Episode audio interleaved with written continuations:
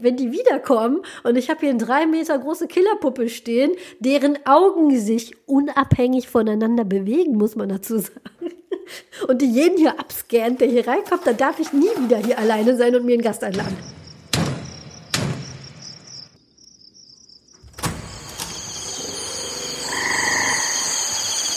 Willkommen im Tropenhaus. Wir lesen Bücher, schauen Filme, spielen Spiele und reden über alles, was uns daran auffällt. Folge 16 Die Jazz Musikbox Herzlich willkommen im Tropenhaus zu einer neuen Folge. Und da alle meine Co-Hosts und Co-Hostinnen divers beschäftigt sind diese Wochen, äh, sitze ich hier ganz allein im Tropenhaus und weil ich das langweilig finde, habe ich mir noch jemanden eingeladen und zwar die Brit Marie. Hallo. Die kennt ihr eventuell, die macht nämlich, die Brit Marie macht, mein Gefühl nach macht die hunderte Podcasts. Zum Beispiel, die macht einen Star Trek Podcast namens Trackgasm, den ich sehr empfehlen kann, euch ans Herz legen, wenn ihr Star Trek Fans seid und mal nicht nur zwei weiße mittelalte Männer darüber reden hören wollt, wie die Star Trek finden, sondern auch mal wieder anders. Äh, es gibt einen Jane Austen Podcast, habe ich noch was vergessen bestimmt. Du hast, ach ja, den Frankfurter Kranz, den empfehle ich immer sehr. Leuten, das ist im Prinzip so die Podcast-Variante von ihr geht zum Friseur oder zur Friseurin, äh, lest da die Gala und unterhaltet euch über das Neueste im, im Königshaus. Das ist die Podcast-Alternative. Lege ich Leuten immer sehr ans Herz, die sich für die Royals und sonstigen Klatsch und Tratsch interessieren. Habe ich noch einen Podcast vergessen, Britt-Marie? Nein, äh, das waren alle, wobei ich, ähm, also das ist nicht mein Podcast, aber ich bin da mittlerweile so oft zu Gast, dass ich im Grunde schon so eine Stammcrew gehöre. Äh, der Thekenschnack. Was im Grunde äh, der Name ist Programm. Also wir treffen uns an der imaginären Theke oder an der Online-Theke und schnacken über alles, was uns so bewegt hat äh, zwischen der letzten Folge und der Dann-Folge quasi. In unseren Shownotes verlinke ich auch all diese Podcasts. Ich freue mich jedenfalls sehr, dass du hierher gekommen bist und ich mich nicht mit mir selber unterhalten muss. und das Thema, über was wir uns unterhalten, ist die Netflix-Serie Squid Game. Bevor jetzt alle schreiend wegrennen, weil, oh Gott, alle reden über Squid Game, ich kann es nicht mehr hören, auch darüber werden wir tatsächlich reden. Über dieses, eher über dieses Phänomen Squid Game.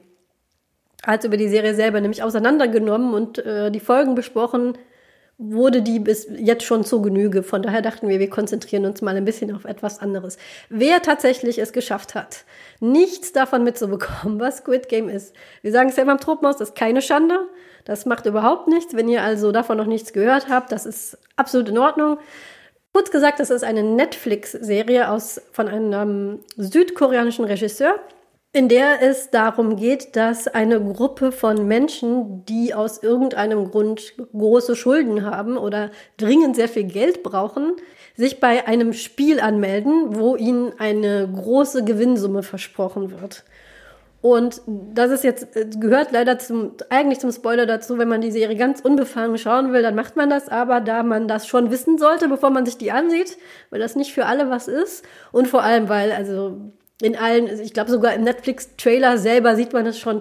Man, es stellt sich relativ schnell heraus, dass das nicht einfach ein Spiel ist, wo alle gegeneinander antreten, der die Gewinnerin geht nach Hause und der Rest äh, auch, sondern eliminieren heißt hier wirklich wörtlich, nämlich die Leute, die nicht weiterkommen in der nächsten Runde werden umgebracht.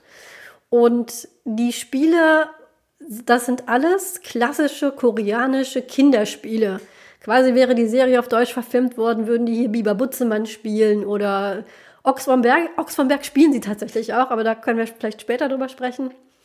Die aber dann ähm, tödlich enden quasi. Und die Serie ist sehr schnell, sehr beliebt geworden.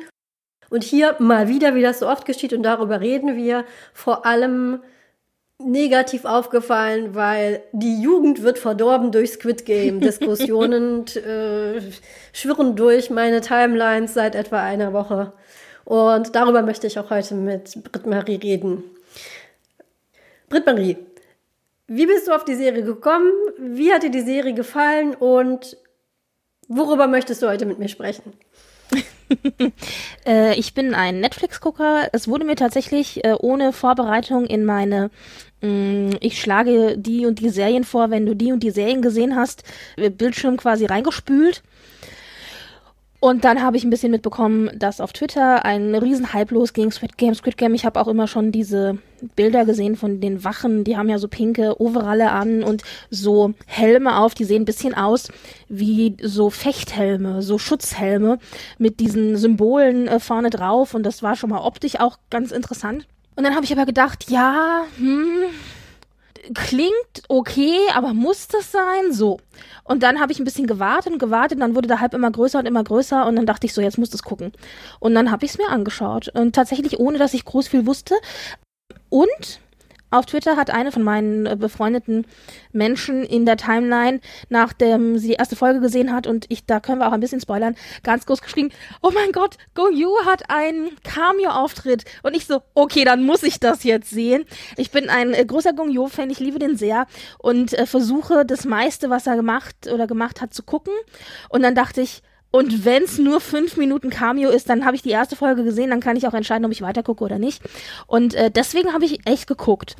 Und hat ein bisschen gedauert, bis ich warm geworden bin damit, denn ich habe diese erste Folge tatsächlich dreimal angefangen, beziehungsweise dreimal gestoppt und wieder angefangen. Ich fand die erste halbe Stunde extrem zäh. Erst dann taucht Gung Yu auf. Aber nachdem er aufgetaucht ist, dann zieht's an. Also man muss die erste halbe Stunde noch ein bisschen dranbleiben, aber ich finde, das ist okay. Das ist nicht wie in anderen Serien, wo man immer sagt, ja, also die erste Staffel, die war ziemlich schwach, die müsst ihr durchhalten. Ab der zweiten wird es super. Und du da immer sitzt und denkst dir, aber die erste Staffel hat 16 Folgen. Er hat so, so halt. viel Zeit. genau. Deswegen habe ich auch direkt an Britt-Marie gedacht, als ich dachte, okay, meine ganzen sonstigen TruppenhauspartnerInnen sind alle ausgeflogen. Ich möchte, ich möchte unbedingt über Squid Game reden. Mit wem rede ich denn darüber? Und als erstes ist mir Britt-Marie auf, aufgefallen, eingefallen. Und ich glaube, vorher hatten wir, wir haben uns äh, schon recht lange in der Timeline, kennen uns auch von so grob aus demselben Internetumfeld von früher, haben aber noch nie direkt interagiert. Also bin ich im Prinzip direkt mit der Tür ins Haus gefahren. Hi! redest du mit mir über Squid Game? Und sie hat ja gesagt und das freut mich unglaublich. Mehrere Dinge, die ich jetzt hier rauslösen möchte aus dem, was du gesagt hast. Erstmal, wie immer, hier im Tropenhaus erzähle ich auch nochmal ganz kurz, wie ich dazu gekommen bin. Äh, ich bin auf TikTok. Das äh, muss man nicht gut oder schlecht finden, aber ich benutze TikTok. Das ist so mein Happy Place im Internet, wo ähm, ich mir äh, Kochrezepte, flauschige Tierchen und Lifehacks angucke. Und da kam Squid Game auf einmal immer wieder auf. Bei TikTok ist es so, die Leute benutzen oft auch in, also TikTok, wer nicht weiß, was TikTok ist, ist eine Plattform, wo man sich kurze Videoclips ansieht, die meiner Meinung nach, wenn man sich dann erstmal die Timeline so zurechtgebügelt hat, dass man nicht nur irgendwelche komischen deutschen YouTuber-Pranks da reingespielt kriegt, bekommt man diese Videos in einer Ta Timeline, die man nicht wirklich kontrollieren kann, die algorithmisiert sich irgendwann nach den eigenen Vorlieben. Da bei mir vor allem flauschige Tiere, leckeres Essen und äh, Aufräumen-Lifehacks. und virale Videos sind oft getaggt mit einem Hashtag, der nichts mit dem Inhalt zu tun hat, einfach weil man damit ein bisschen größere Chancen hat, auf den Timelines andere Leute aufzutauchen. Und da tauchte das erstmal immer wieder auf. Hä, Squid Game, was ist denn das? Ich habe erst gedacht, das ist ein TikTok-Spiel, weil es gibt TikTok-Spiele, Memes, welches Harry Potter Haus bist du? Oder ich tippe meiner Katze so lange auf den Kopf, bis sie mich beißt. Ähm, TikTok hat so alle zwei, drei Wochen seine eigenen Spiele. Und ich dachte okay, okay. das wird irgendein so TikTok-Spiel sein, von dem ich nicht, ich bin alt, ich verstehe das nicht, egal. Und dann irgendwann kamen die Clips aus der Serie. Das ist ein Aspekt, auf den ich auch näher eingehen möchte. Ähm, die Serie äh, schlägt, glaube ich, auch unter anderem deswegen so durch, weil die einen wahnsinnig auffällige, auffällige Visuals hat, die die, äh, die Spiele äh, sind in einer sehr stilisierten Umgebung finden die statt, die sehr auf ähm, Kinderzimmer, Spielplatz in sehr bunten Farben, die dann so Pastellfarben, die sehr kontrastieren zu den brutalen Sachen, die da drin geschehen. Und die äh, Wachen, die quasi so ein bisschen wie die Schäferhunde, die Beteiligten da, das sind relativ viele, es sind über 400 Leute am Anfang, bewachen und ähm, zu den Spielen bringen, wieder abholen, sind alle in so pinken, hat Britt Maria schon gesagt. Man muss sich die so ein bisschen vorstellen wie eine Mischung aus die Leute, falls ihr es gesehen habt, äh, House, of, House of Money in so pinken Overalls.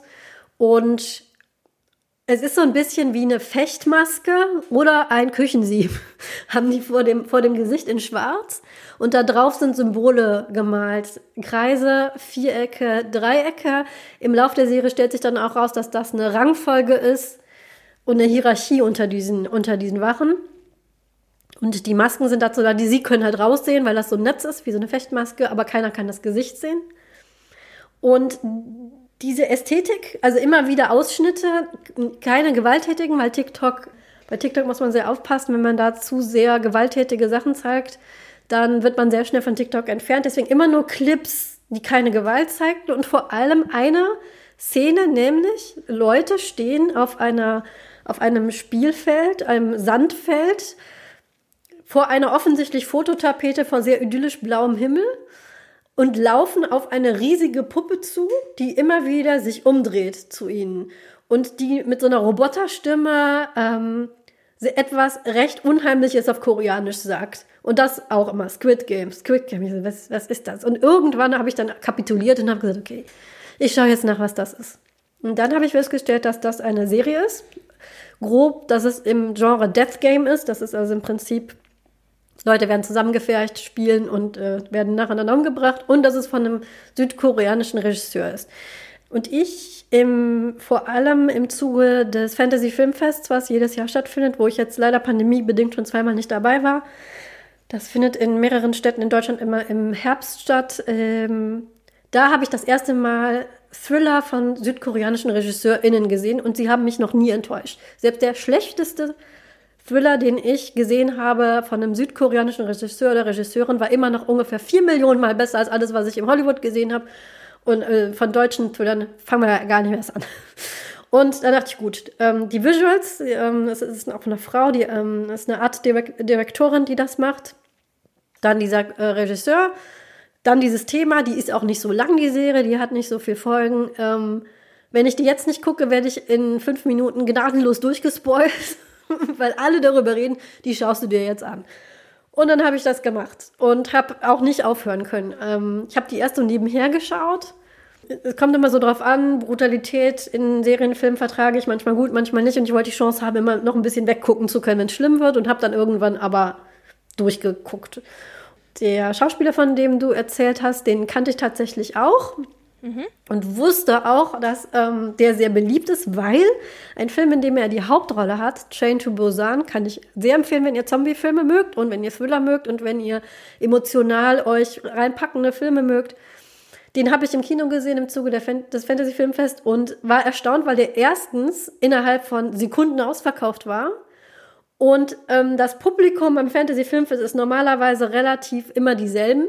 Gerade bei koreanischen, chinesischen, vietnamesischen Filmen gehen meistens nur die in Anführungszeichen Konnoisseure, das Stammpublikum dahin, was meistens eher schwarz gekleidete Menschen sind mit Band-T-Shirts. Und da war der ganze Filmsaal voller junger Menschen, vor allem junger Frauen. Und ich, was geht was ist denn jetzt hier los? Wo kommen die alle her? Die sind alle. Äh, erklär es ähm, mir. So, ja, erklär es mir, Britt Erklär es mir und erklär es dem Rest der Welt. Wer ist dieser Mensch? Warum hat er so eine Anziehungskraft? Ich vermute mal, alle Frauen, die da drin saßen, haben den genauso wie ich als erstes über koreanische Liebesdramas kennengelernt. Der hatte seinen großen Durchbruch mit Coffee Prince, einem äh, koreanischen K-Drama und ähm, da war der ganz entzückend. Es ist natürlich, es ist natürlich ein, ja, es ist halt ein Liebesdrama, ja. und äh, ich bin da damals, äh, das war damals tatsächlich das zweite K-Drama, das ich überhaupt in meinem Leben gesehen habe und hat total durchgeschlagen. Also war meins äh, seitdem. Und das ist 2007 war das. Da haben, hat, haben sich alle in den verliebt. Ganz Korea hat sich in den verliebt und äh, alle, alle, alle Nicht-Koreaner auch. Das kam dann, kam dann auch recht, recht schnell nach Europa. Ja, und ich dann halt auch.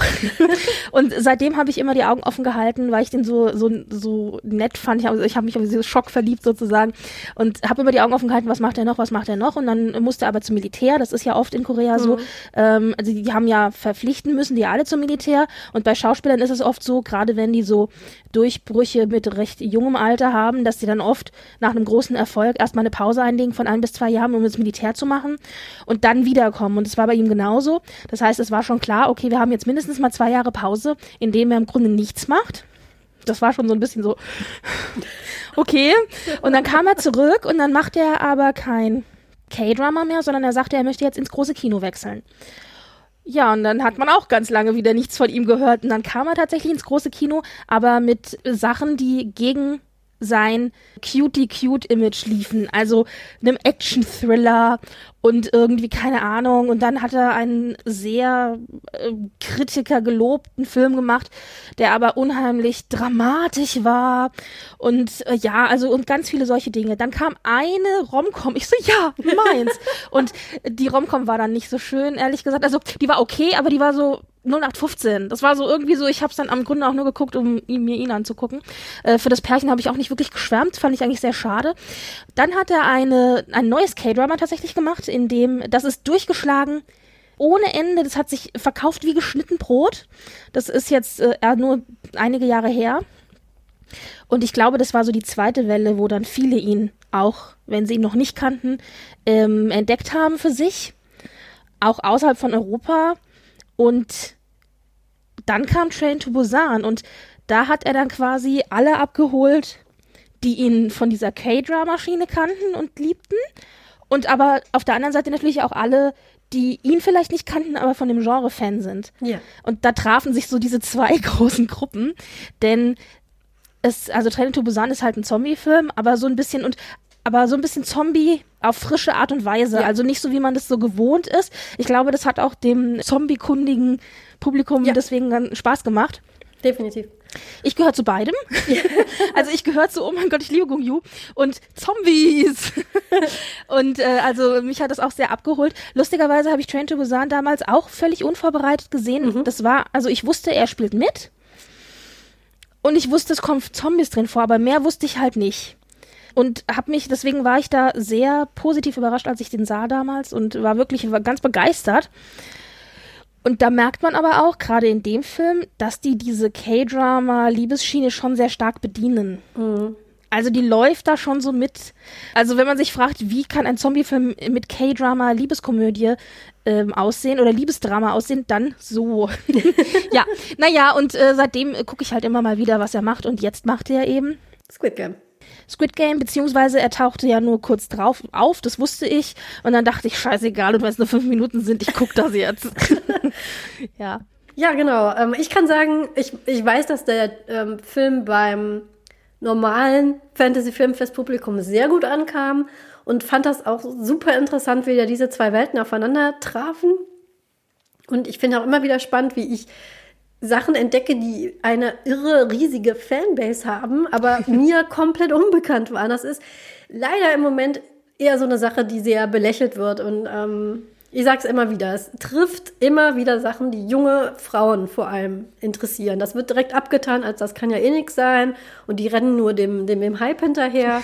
das hat man auch damals über die Beatles gesagt und jetzt ähm, hören das irgendwelche mittelalten Männer äh, in ihrem Vinyl-Sammlungskeller, äh, Keller. aber damals hat man exakt dasselbe gesagt. Das sind alles nur die jungen Frauen, die rennen blind diesem Hype hinterher und äh, die werden schon noch sehen. Das sagt man über K-Drama, das sagt man über K-Pop ähm, BTS ist so eine Sache, man kann da einfach nicht zugestehen, dass da vielleicht eine Qualität hintersteckt, dass die Leute das nicht einfach so blind aus Hormonrausch das tun. Das finde ich immer so ein bisschen mhm. schwierig, wenn jetzt auch geredet wird über, das ist ja bloß so ein Hype, dann natürlich dann auch immer die Leute, die direkt sagen, also ich gucke das ja schon mal gar nicht, da bin ich viel zu abgehoben und ich denke immer, niemand muss irgendwas mögen. Wenn ihr sagt, das ist einfach nicht meins, ich gucke es mir vielleicht auch mal kurz an, ist nicht meins aus Gründen und ich gehe weiter. Da äh, ist völlig, völlig legitim. Niemand hat vor allem die Zeit heutzutage, alles zu schauen, zu lesen, zu hören. Aber was ich mal sehr schwierig finde, ist, das ist ja nur so ein Hype. Und die Leute, die das äh, verfolgen, die schwimmen einfach nur mit. Und ich frage mich immer, was diese Leute für eine Vorstellung von Freizeit haben, weil ich habe einfach die Zeit gar nicht, einfach nur so aus Halbgründen irgendwas hinterher zu schwimmen. Wenn ich mir was angucke, dann muss sich das lohnen. Und zwar sofort, weil meine Freizeit so eng bemessen ist. Ich grab mich nicht, also ich kann euch garantieren, ich grab mich nicht in irgendwas einfach so ein, nur um irgendeinem Massenanspruch zu genügen, sondern das muss mir was zurückgeben. Und wenn das zufällig etwas ist, was ganz viele Leute toll finden, dann ist das vielleicht einfach hat das vielleicht einfach genau denselben Effekt auf viele Menschen? Und diesen Qualitätsanspruch, den die Leute da so dann, das etwas, was nur ganz, ganz wenige Leute mögen, das ist äh, automatisch besser, weil vor allem freut mich das, weil ich schon recht lange südkoreanische Filme, Thriller immer gerne mochte und immer verzweifelt versucht habe, die Leute dazu zu kriegen, sich das mal anzuschauen, weil das ist einfach gut. Ich kann euch aber nicht sagen, warum, weil dann müsste ich euch die ganzen Twists und Spoiler und emotionalen ähm, Gut-Punches, die ihr bekommt, müsste ich euch jetzt sagen. Aber das sollt ihr nicht. Ihr sollt euch diesen Film angucken. Und ich bin total froh, weil jetzt gucken sich die Leute diese Serie an und sind völlig geflasht. Und das ist gerne, worüber ich mit dir sprechen will, weil ähm, einerseits ist es so, dass ich mich darüber freue, andererseits ist jetzt die Diskussion auch wieder, ja, aber so gut ist das doch gar nicht, Leute. Und ich glaube, das hat damit was zu tun, dass sehr wenige Leute zwei Dinge kennen. Einmal Filme abseits des Hollywood-Mainstreams, sage ich jetzt, ohne das abzuwerten, sondern einfach das, was so im Kino läuft, das, was so im Fernsehen läuft was hier ja sehr amerikanisch, US-amerikanisch und ähm, europäisch geprägt ist und nicht mal europäisch, weil ganz im Ernst, Leute, wer von euch schaut französische, portugiesische, ja. tschechische Filme? Nicht schlimm, wenn ihr das nicht tut, aber man kann zugeben, das ist nicht das, was wir, was so man normalerweise schaut. Und andererseits eben dieses ganze K-Pop, K-Drama wird oft sehr abgetan, als das ist irgend so ein komisches Ding, was die Jugend macht, da brauche ich mich nicht mit zu befassen. Und dadurch, dass jetzt Squid Game ja so ein Mainstream Appeal bekommen hat und auch Leute reinschalten, die sowas normalerweise nie gucken würden, sind die natürlich völlig geflasht, weil die dieses ähm, sowohl dieses, dieses Genre nicht kannten, ähm, das Genre äh, Death Game, da können wir auch gleich noch drüber reden, wie auch eben Sachen, die aus, ja, die aus Südkorea eben kommen. Mhm. Ähm, weil äh, wir haben im Vorgespräch auch darüber gesprochen, dich hat, also du, du mochtest Squid Game, das habe ich mitgenommen, aber dich hat das mhm. jetzt nicht so von den Socken gerissen, weil du, du kennst schon andere Filme. Hm? Genau. Ich fand es sehr vorhersehbar tatsächlich. Mhm. Ähm, es waren für mich keine Überraschungen drin. Das eine oder andere fand ich einen schönen Twist, aber nichts hat mich überrascht. Das hängt natürlich damit zusammen, dass ich das Genre kenne. Ich kenne jetzt auch nicht alles in dem Genre und ich kenne auch nicht alles südkoreanisch in dem Genre. Man muss schon sagen, dass im südkoreanischen Kino und in Serien, aber vor allen Dingen wohl im Kino oder was Spielfilme angeht, ist das schon ein Genre, das wird sehr häufig bedient. Und also ich will jetzt nicht sagen, hat man einen gesehen, hat man alle gesehen, aber hat man einen gesehen, kennt man so ein bisschen die Spielregeln innerhalb ja. dieses Genres. Und Squid Game bedient sich ja aber auch in einer Form von Hommage tatsächlich auch an vielen Dingen aus vorherigen Sachen, die in Südkorea auch populär und bekannt sind. Also wenn ein Südkoreaner die Filme gesehen hat, dann erkennt er in Squid Game, denke ich, auch viele Motive wieder. Und ich denke, da sind vielleicht auch mir tatsächlich einige Sachen über den Kopf hinweggegangen, weil ich sie einfach nicht hm. kenne. Aber das war jetzt nichts, was mich vom Hocker gerissen hätte. Nichtsdestotrotz war ich gut unterhalten. Ja. Ich glaube tatsächlich, und das ist das, was wir, was du schon gesagt hattest, ich glaube tatsächlich für viele ist Squid Game der erste Einstieg in dieses Genre. Und das ist eine gut gemachte Serie. Und das ist nicht der schlechteste Einstieg in dieses ja. Genre.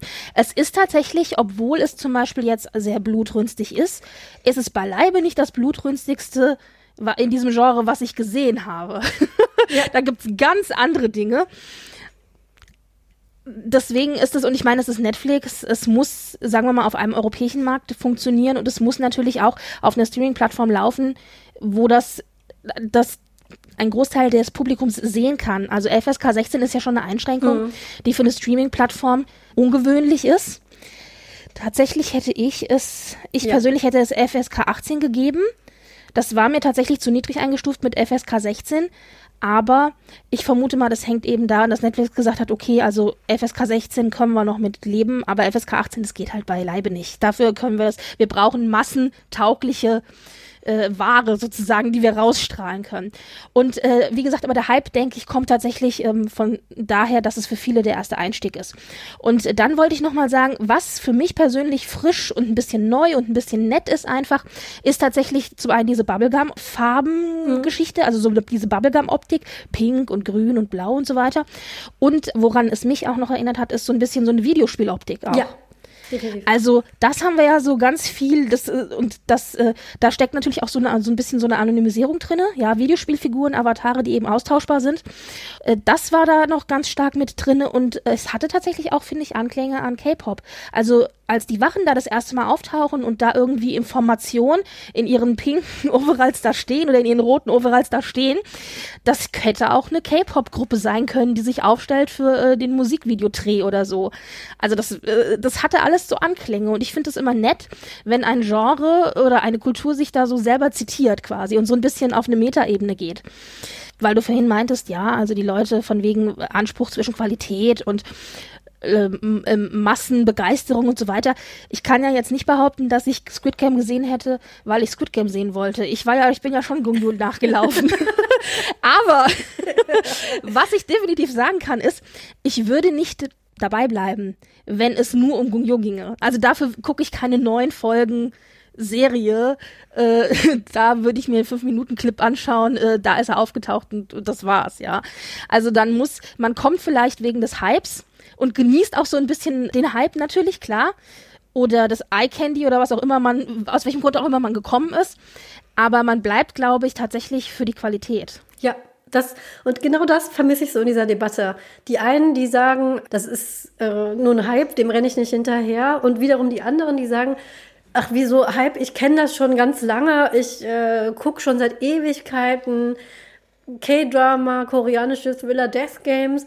Also, ihr kennt mhm. ja gar nichts, wenn ihr das gut findet. Dann denke ich doch, Leute, freut euch doch. Einerseits, ich finde es immer ganz belastend, wenn ich was gut finde, was kein Mensch kennt. Ich weiß nicht, warum Leute ich, äh, vielleicht mag mir das mal irgendwer erklären von den Leuten, die immer kritisch sind, wenn viele Leute was gut finden. Weil ich finde das furchtbar, mhm. wenn ich was gut finde und niemand kennt das. Verzweifelt versuche ich mit den Leuten zu reden. Man sieht, die Augen werden langsam glasig, schweifen gen Decke. Sie erzählt wieder von irgendwas.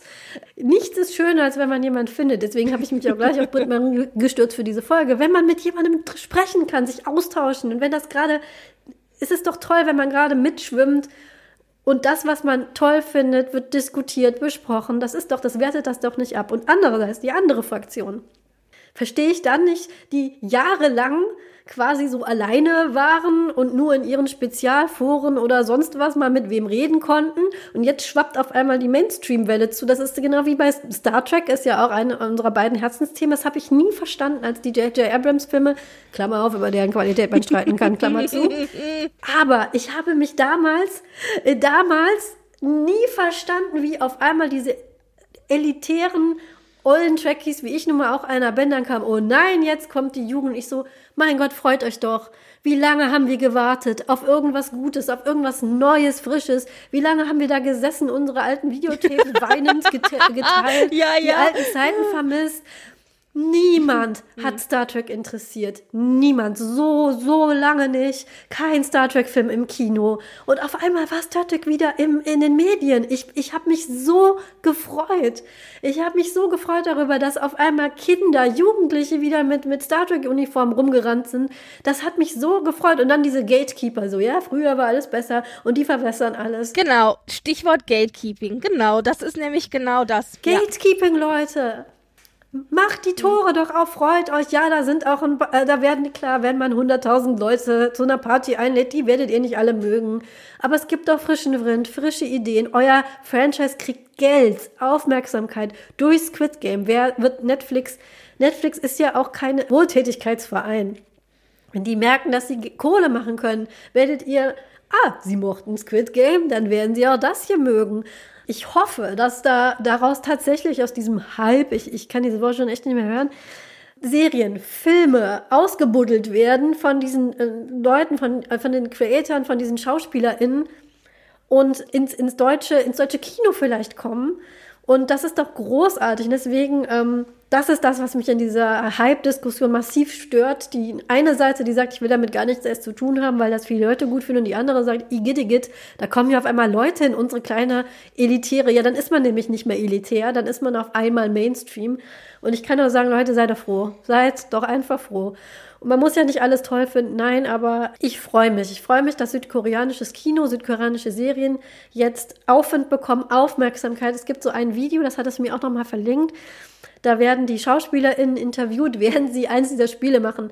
Ohne jetzt zu spoilen, auch diese, dieses Ästhetik, äh, die Bilder aus diesem Spiel werden, werden tausendfach geteilt. Da geht es darum, es gibt eine ähm, südkoreanische Spezialität, das ist so eine Art kleines Plätzchen aus ähm, karamellisiertem Zucker. Da wird eine äh, Form reingepresst und die Leute müssen das ausritzen mit einer Nadel und wenn es zerbrochen ist, bist du aus dem Spiel. Den Leuten wird so ein Netflix-N mhm. gegeben und während sie im Schweiß ihres Angesichts daran rumkratzen, sie werden auch bestraft, zum Beispiel indem ihnen ein, ein, ein weißer Tintenfischhut aufgesetzt wird, wird, wird ihnen Fragen gestellt und diese Leute sind einfach so nett und und, und, und freuen sich so über ihren Erfolg. Eine, eine das ist die, die, ähm, die, die Kan Sebyuk spielt. Die äh, Shong Goya heißt die Schauspielerin. Das ist ihr Debüt. Das ist ein südkoreanisches Model, die vorher ähm, noch nie irgendwie großartig Exposure hatte, außer halt Modeling. Und, und sie, sie guckt so und sagt, auf einmal habe ich ganz viele Instagram-Follower. also 111 Millionen Zuschauer über alle Netflix-Kanäle verteilt. Ja. Ja, und, und alle sind erstens mal ein bisschen geflasht und, und, und leicht verunsichert, aber äh, im Kern merkt man so, ey, ich habe an, an einem Projekt mitgemacht, wo ich Spaß dran hatte wo auch so ein bisschen Herzblut reingeflossen ist und das kommt gut an das, äh, und alle freuen sich darüber so. Und ich gönne denen das einfach so hart, weil unser Konsumieren von Medien hier doch wirklich sehr, sehr einseitig geprägt ist. Auch das meine, gebe ich gerne offen zu. Und jetzt so ein bisschen mehr Horizonterweiterung da reinkommt. Ich finde das nur positiv. Und ja, es ist eine brutale Serie und das ist das, der nächste Punkt, mit dem ich dir äh, darüber reden will. Ähm, es ist, wenn Leute das jetzt hören und abgeschreckt sind, weil sie meinen, oh Gott, das ist jetzt ganz schlimm und brutal. Aus einer Erwachsenenperspektive kann ich Britt-Marie zustimmen. Da gibt es Schlimmeres. Sprich, wenn ihr da mit, mit Blut generell große Probleme habt, würde ich sagen, eher nicht. Aber die ähm, Serie funktioniert eher über die Charakterdynamik und über die ähm, das Dilemma, in, die, in der sich diese, diese Charaktere halt begeben und ähm, weniger über, ich äh, werde jetzt so brutal, wie ich nur irgendwie kann, wie zum Beispiel, das sehe ich in eher sowas wie mhm. Saw und schock jetzt alle, weil die Sachen, die passieren, sind schon brutal und es gibt eins, zwei Szenen, die jetzt ein bisschen eklig sind, aber es ist nicht über Gebühr. Das ist, ist halt auch dieser äh, ästhetische Kontrast diese ähm, doch re sehr reduzierte Gewalt, die aber dann doch bedeutet, da sterben halt Leute, das auch mit, mit dieser Videospielästhetik, die du angesprochen hast, es gibt auch öfter mal diese Blips, also jeder macht ein Foto am Anfang und erscheint auf so einem Raster und jedes Mal, wenn jemand stirbt, blippt der so aus, auch mit so einem Videospiel-Blip-Geräusch. Auch das Preisgeld kommt mhm. so von der Decke geschwebt, auch mit so einem Ding, Ding, Ding, Ding, Ding. Ähnlich auch Spielhallen und Ästhetik Videospiel und davon lebt die Serie. Nicht von nackter, roher Gewalt und das mochte ich halt auch sehr. Zum Beispiel in Serien wie Game of Thrones habe ich das wirklich verachten gelernt. Wenn Serien Gewalt nur der Gewalt wegen nutzen, um Charaktere irgendwie ja. zu prägen, gerade Frauen, ne? einfach die in eine, in eine Gewaltsituation rein äh, tun, um sie zu brechen oder härter zu machen. Und das würde ich sagen, macht Squid Game nicht. Aber, und da hat Britt Marie völlig recht, ich würde auch sagen, gerade weil es so emotional ist würde ich das mit einem 16-Jährigen nicht schauen. Und wenn ihr euch aber alle fragt, woher kennen die Kinder das? Geht das Abendland wieder unter? Äh, die spielen Squid Game draußen. Nein, das Abendland geht nicht unter. Das hat damit zu tun, dass diese, dass die Clips auf TikTok und YouTube sind. Die Clips, die auf TikTok und YouTube landen, sind aber meistens ohne Gewalt, weil sonst TikTok und YouTube sehr schnell Probleme kriegen würden. Natürlich schauen eure Kinder das wenn die unlimitierten Zugang zu YouTube und TikTok haben. Das ist aber nicht das Problem von euren Kindern. Das ist euer Problem. Und die sehen das und die hören natürlich, dass darüber gesprochen wird und dann ja spielen die das nach. Und ähm, die spielen nicht nach, dass sie ihre Klassenkameradinnen auf dem Schulhof umbringen, sondern die sehen, oder oh, spielt jemand, wie gesagt, Ochs vom Berg heißt es auf Deutsch, glaube ich. Mm, ja, das ist das, was ähm, Green Light, Red Light ist, heißt es, also die englische Übersetzung heißt es in Squid Game. Das ist Ochs vom Berg. Falls einer Ochs vom Berg nicht kennt, das ist dieses Einfrieren. Also wenn einer dreht sich um und ruft, eins, also bei uns war es immer 1, 2, 3, ich, 1, 2, 3, 4, Ochs vom Berg. Und in dem Moment, in dem er Ochs vom Berg sagt, dreht sich der, der das ruft, um. Und die anderen versuchen in der Zwischenzeit von Punkt A bis zu diesem Menschen, der das ruft quasi, der an Punkt B steht, ihn zu erreichen und in dem Moment, in dem er sich umdreht, muss man einfrieren. Und wer nicht eingefriert ist, sondern äh, sich bewegt oder wackelt, der ist halt raus. Und Ziel ist es natürlich am Ende dann, in dem Moment, in dem sich der, der das ruft, wegdreht wieder, um wieder 1, 2, 3, 4 Ochs vom Berg zu rufen, den dann halt äh, an der Schulter anzutippen. Und dann hat man gewonnen im Grunde. Also so ein ganz simples Kinderspiel. Ja, was übrigens auch schon im Horrorkontext verwendet wird, wer äh, El Orfanato kennt, den ähm, Horrorfilm, der heißt Das Waisenhaus auf Deutsch, da spielt das auch eine große Rolle am Schluss hin.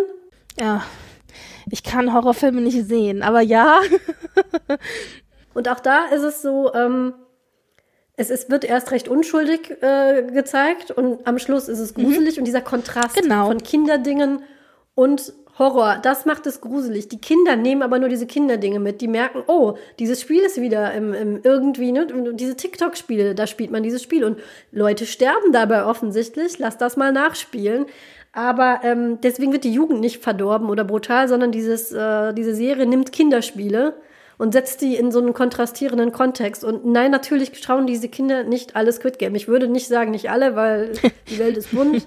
Garantiert gibt es auch äh, Kinder, die völlig unsupervised von Netflix gesetzt werden und da gucken dürfen, wie sie wollen. Das will ich gar nicht abstreiten, aber ich streite ab, dass das die mhm. Mehrheit ist. Die Mehrheit wird das geguckt haben, gesehen haben, in Clips, in Reviews, haben gehört, dass die Eltern drüber reden und natürlich, sobald irgendwas verboten ja. wird, ist, ähm, ist das für Kinder interessant. Und ich habe es ja selber, ich, hab das, ich hatte das auf Twitter gepostet, ich habe unseren Fernseher angemacht und ähm, wenn man bei uns die Netflix-Taste auf dem Fernseher, mal gucken, wie so äh, in 20 Jahren wird man so eine Fernbedienung ausprobieren und sich denkt, ist das denn?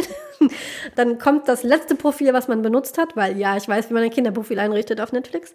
Und das letzte, was man gesehen hat, kommt als Vorschau und da sieht man dieses Treppenhaus, das ist so ein bisschen MC mhm. Escher, trifft Bubblegum, ja, ja. ist alles sehr, sehr bunt und diese in pink gekleideten Leute und mein, meine zweijährige Tochter stand davor und zeigte drauf und sagte, oh, das gucken.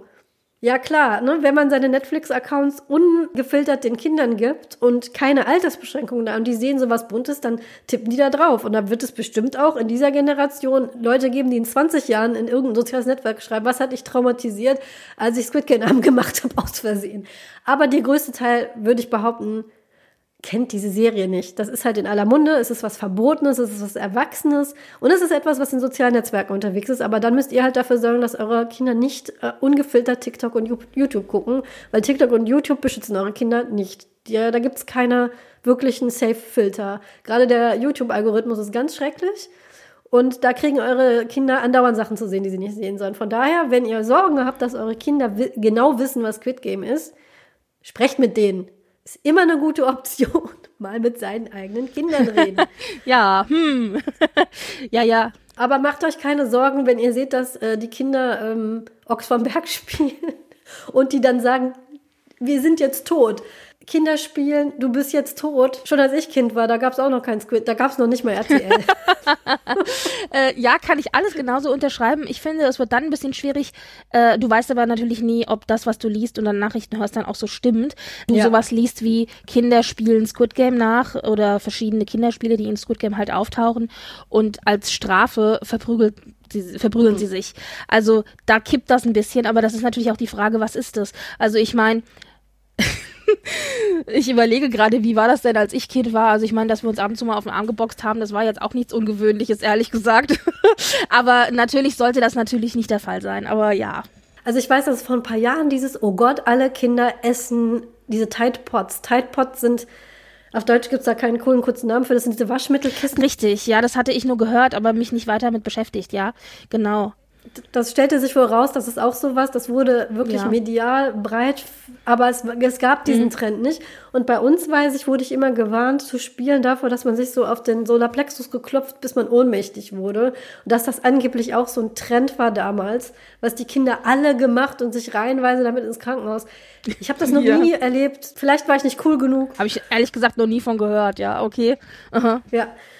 Also ich habe ich hab den, eher den Eindruck, es gibt immer wieder diese Wellen von, oh Gott, unsere Kinder mhm. tun das und es ist ganz schlimm. Und äh, in, in, in Wirklichkeit ist es vielleicht ja. einmal passiert, zweimal passiert. Ich denke auch. Ja, ja, ja, nee, da bin ich absolut bei dir. Und äh, zum Thema Death Game wollte ich noch sagen. Ich habe in der Vorbereitung mal ein bisschen recherchiert und mal geguckt, was, was kenne ich denn da mhm. eigentlich? so gut wie nichts, habe ich festgestellt.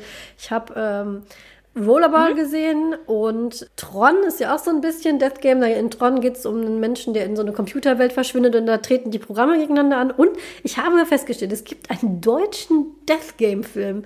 Der ist uralt, der heißt Das Millionenspiel. Mhm. Der, der Witz ist, wenn jetzt Leute äh, sagen, oh Gott, von Squid Game geht das Abendland endgültig unter, möchte ich folgenden Wikipedia-Abschnitt vorlesen. Ja.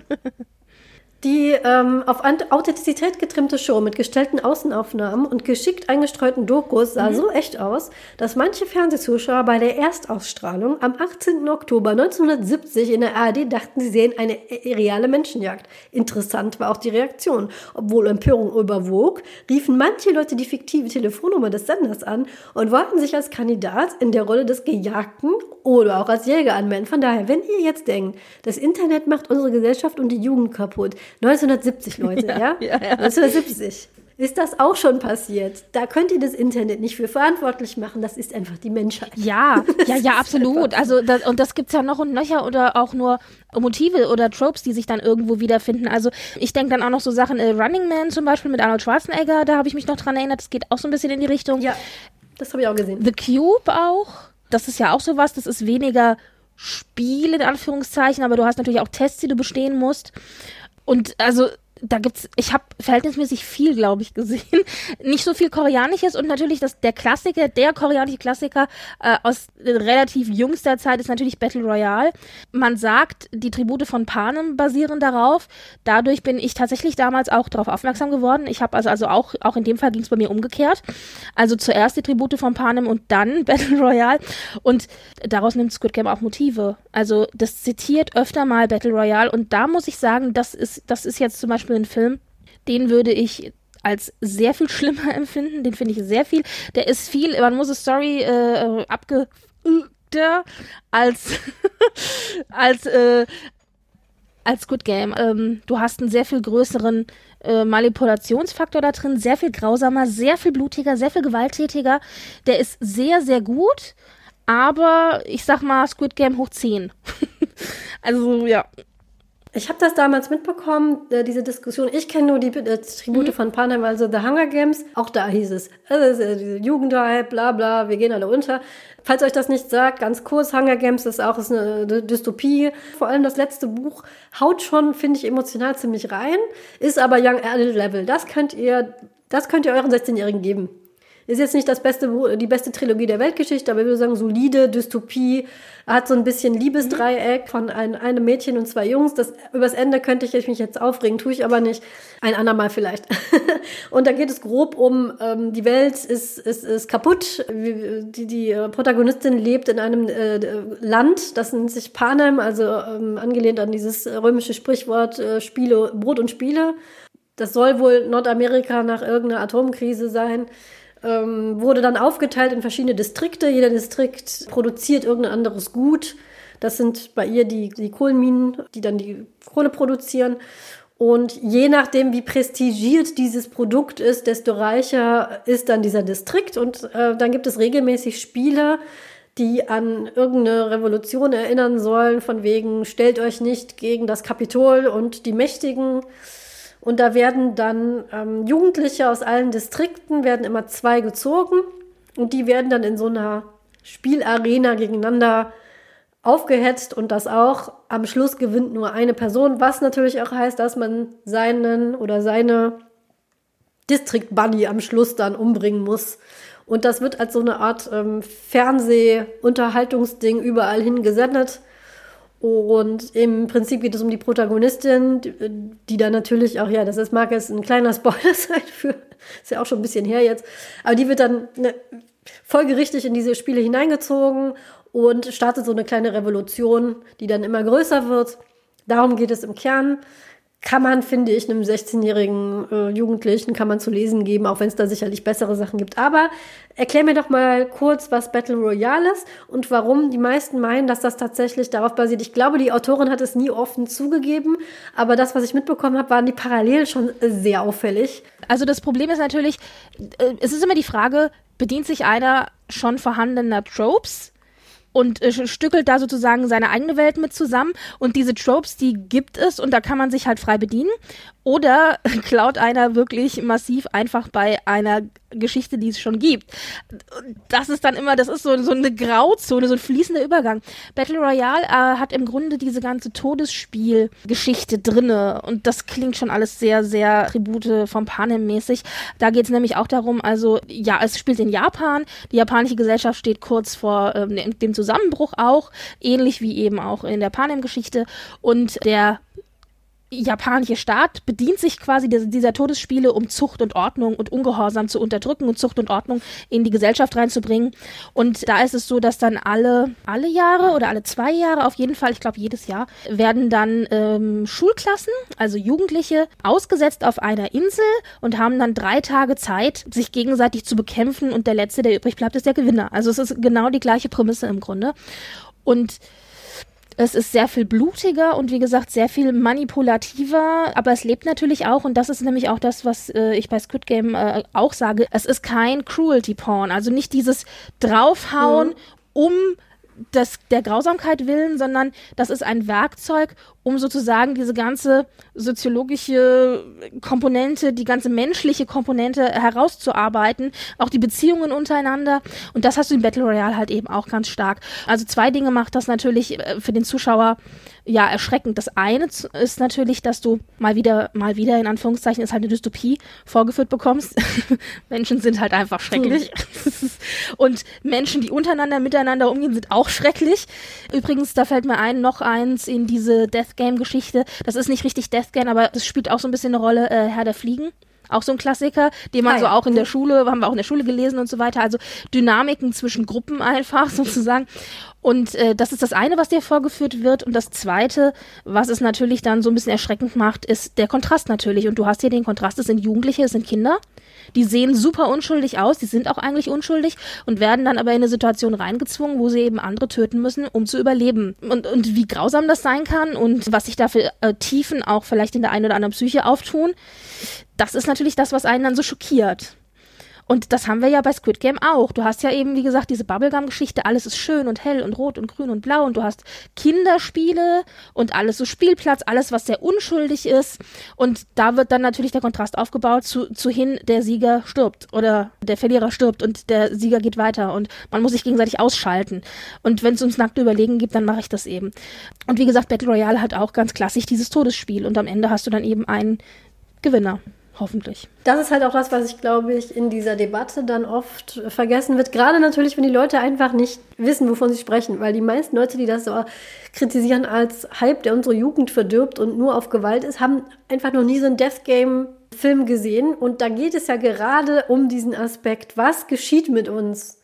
wenn wir alle zusammengefercht sind und aufeinander losgelassen werden und gar nicht so ähm, wir ja. machen das jetzt brutale Gewalt, damit ihr euch daran aufgeilt, ihr Zuschauer, und dann losgeht und euren Nachbarn erschießt, sondern ähm, die Gewalt mhm. ist immer mit, mit einem Entsetzen verbunden, mit, mit einer psychischen Reaktion. Und wie reagieren die Leute darauf? Was macht das mit diesen Menschen? Was macht das auch mit dir als Zuschauerin? Weil natürlich gerade diese Death Game-Sachen ist natürlich nicht nur Kapitalismuskritik, sondern auch Medienkritik. Nämlich eigentlich fast alle Death Game-Sachen, die ich so kenne, damit dann umgehen, so Leute schauen sich das aus Unterhaltung an.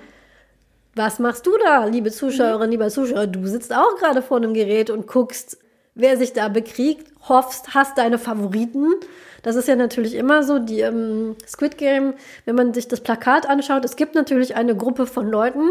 Es ist ganz am Anfang nicht immer so klar, wer. Das ähm, ähm, macht das schon ganz clever.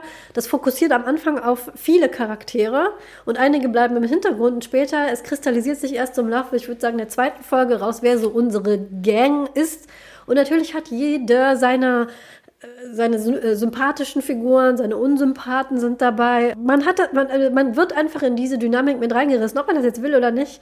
Man fiebert mit, man, man möchte wissen, wer überlebt. Es gibt eine Folge, die endet damit, dass äh, das Spiel quasi losgeht und dann ist Abblende und man möchte sofort weitergucken und wissen, wie geht das denn aus? Man hat seine Lieblinge, von denen man unbedingt möchte, dass die weiterkommen. Man hat äh, unsympathische Charaktere, da ist so ein Gangsterboss dabei, der sich wirklich nicht gerade durch äh, Nächstenliebe hervortut, dem man einen raschen, schnellen Tod wünscht. Und somit ist man ja in dieser Situation, in der genau diese Leute in diesen Death Game-Szenarien drin sind. Man äh, kann also nicht in den Finger heben und sagen, das sind aber schlimme Leute, die sich das zur Unterhaltung angucken, da in dieser Serie. Man ist ja selber einer davon geworden. Das ist auch so eine Sache, die diese äh, mhm. Death Game-Sachen immer schön so ein bisschen einem unter die Nase halten. So, was ist für dich eigentlich Unterhaltung? Squid Game ist ja auch sehr kapitalismuskritisch. Und mhm. das zeigt dann auch die zweite Folge sehr gut. Wir markieren hier alles mit Kapitelmarkern. Wenn ihr also völlig unvoreingenommen äh, in diese äh, Serie reingehen wollt, dann ist das jetzt hier so der erste milde Spoiler. Aber ich, wie gesagt, markiere das auch. Und Squid Game geht nämlich nicht ganz so den Weg der Death Game Sachen, die ich jetzt so kenne. So, wir sperren jetzt alle ein. Und dann schauen wir mal, was passiert, sondern es gibt tatsächlich, die Leute bekommen einmal die Chance, rauszukommen und kommen auch wieder raus. Nein, die bekommen die Chance dauernd. Ja. Die können, es gibt drei Konditionen. Der Spieler, wie, so wie war das? Der Spieler spielt immer weiter. Der Spieler wird beim Verlust, wenn er verliert, wird er eliminiert. Mhm. Und wenn äh, die Mehrheit dafür ist, dass das Spiel abgebrochen wird, dann wird es abgebrochen. Genau, das sind die einzigen drei Regeln, die die Leute unterschreiben. Und sie wissen eben vorher nicht, das ist halt so das erste Entsetzen, oh nein, sie wissen nicht, dass sie sterben. Ja, elimi das Eliminieren hier wörtlich gemeint ist, genau. Und das ist, das unterscheidet das ja schon von diesen Dystopien, zum Beispiel jetzt Battle Royale Hunger Games, da haben die Leute einfach keine Wahl. In, in uh, Battle Royale kenne ich jetzt nicht. Aber da ist es auch so. Ja, ja, die haben keine Wahl. Ne, da wirst du gezogen und da musst du in dieses Spiel und du weißt, du musst die anderen Leute umbringen. Da gehen die Leute, also es ist jetzt so ein bisschen sketchy. Ich habe jetzt dem sehr gut aussehenden Menschen da, der hat mir diese Visitenkarte gegeben. Da rufe ich dann mal an ist natürlich jetzt nicht unbedingt das Vertrauenswürdigste, was man tun sollte, aber man rechnet ja nicht damit, dass man da nie wieder rauskommt. Dann hat man halt dieses Mitleid, diesen Mitleidsmoment. Und das fand ich für mich dann doch überraschend, als dann kam, hey, was ist denn mit äh, Regel Nummer drei? Wir können doch abstimmen. Und dann kommt, ja klar, hier, macht. ja. Und ich so, hä? Und dann haben sie abgestimmt und ganz knappe Mehrheit hat dafür gestimmt, das Spiel zu verlassen. Und dann gingen die alle wieder nach Hause. Und ich so, hä? Was ist denn jetzt los? Und dann gingen sie alle ja. wieder nach Hause in ihr miserables Leben voller Schulden. Schulden, Leuten, die die Niere von ihnen haben wollen als Gegenzahlung, zu, zu, zu, ihren, zu ihren Familien.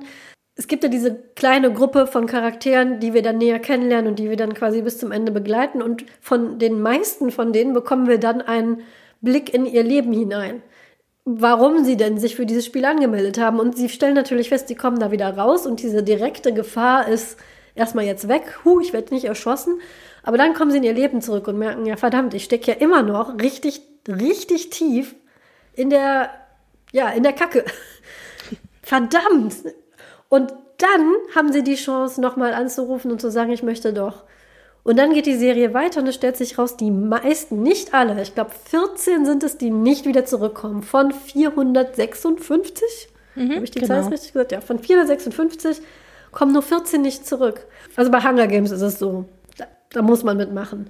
Bei Herr der Fliegen ist es so. Die stranden irgendwo. Ich glaube, beim Millionenspiel ist es auch so, dass man sich freiwillig melden kann. Ja, aber man hat dann keine Option rauszugehen wieder. Genau, ja. man hat keine Option wieder raus. Man hat dann unterschreibt, meistens ist dann so dieser ganz typische Szene, so ein böser Geschäftsmann reicht dir den Vertrag, du unterschreibst ihn und dann lacht er und dann ist ganz klein irgendwo, dass du, wenn du jetzt rauskommst, dann bringen wir deine Katze um.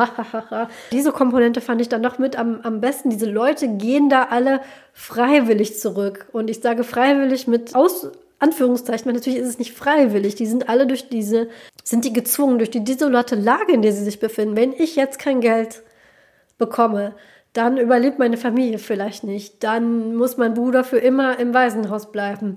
Dann muss meine Mutter vielleicht sterben. Dann muss ich vielleicht sterben, weil der Loan Shark will dann meine Nieren haben.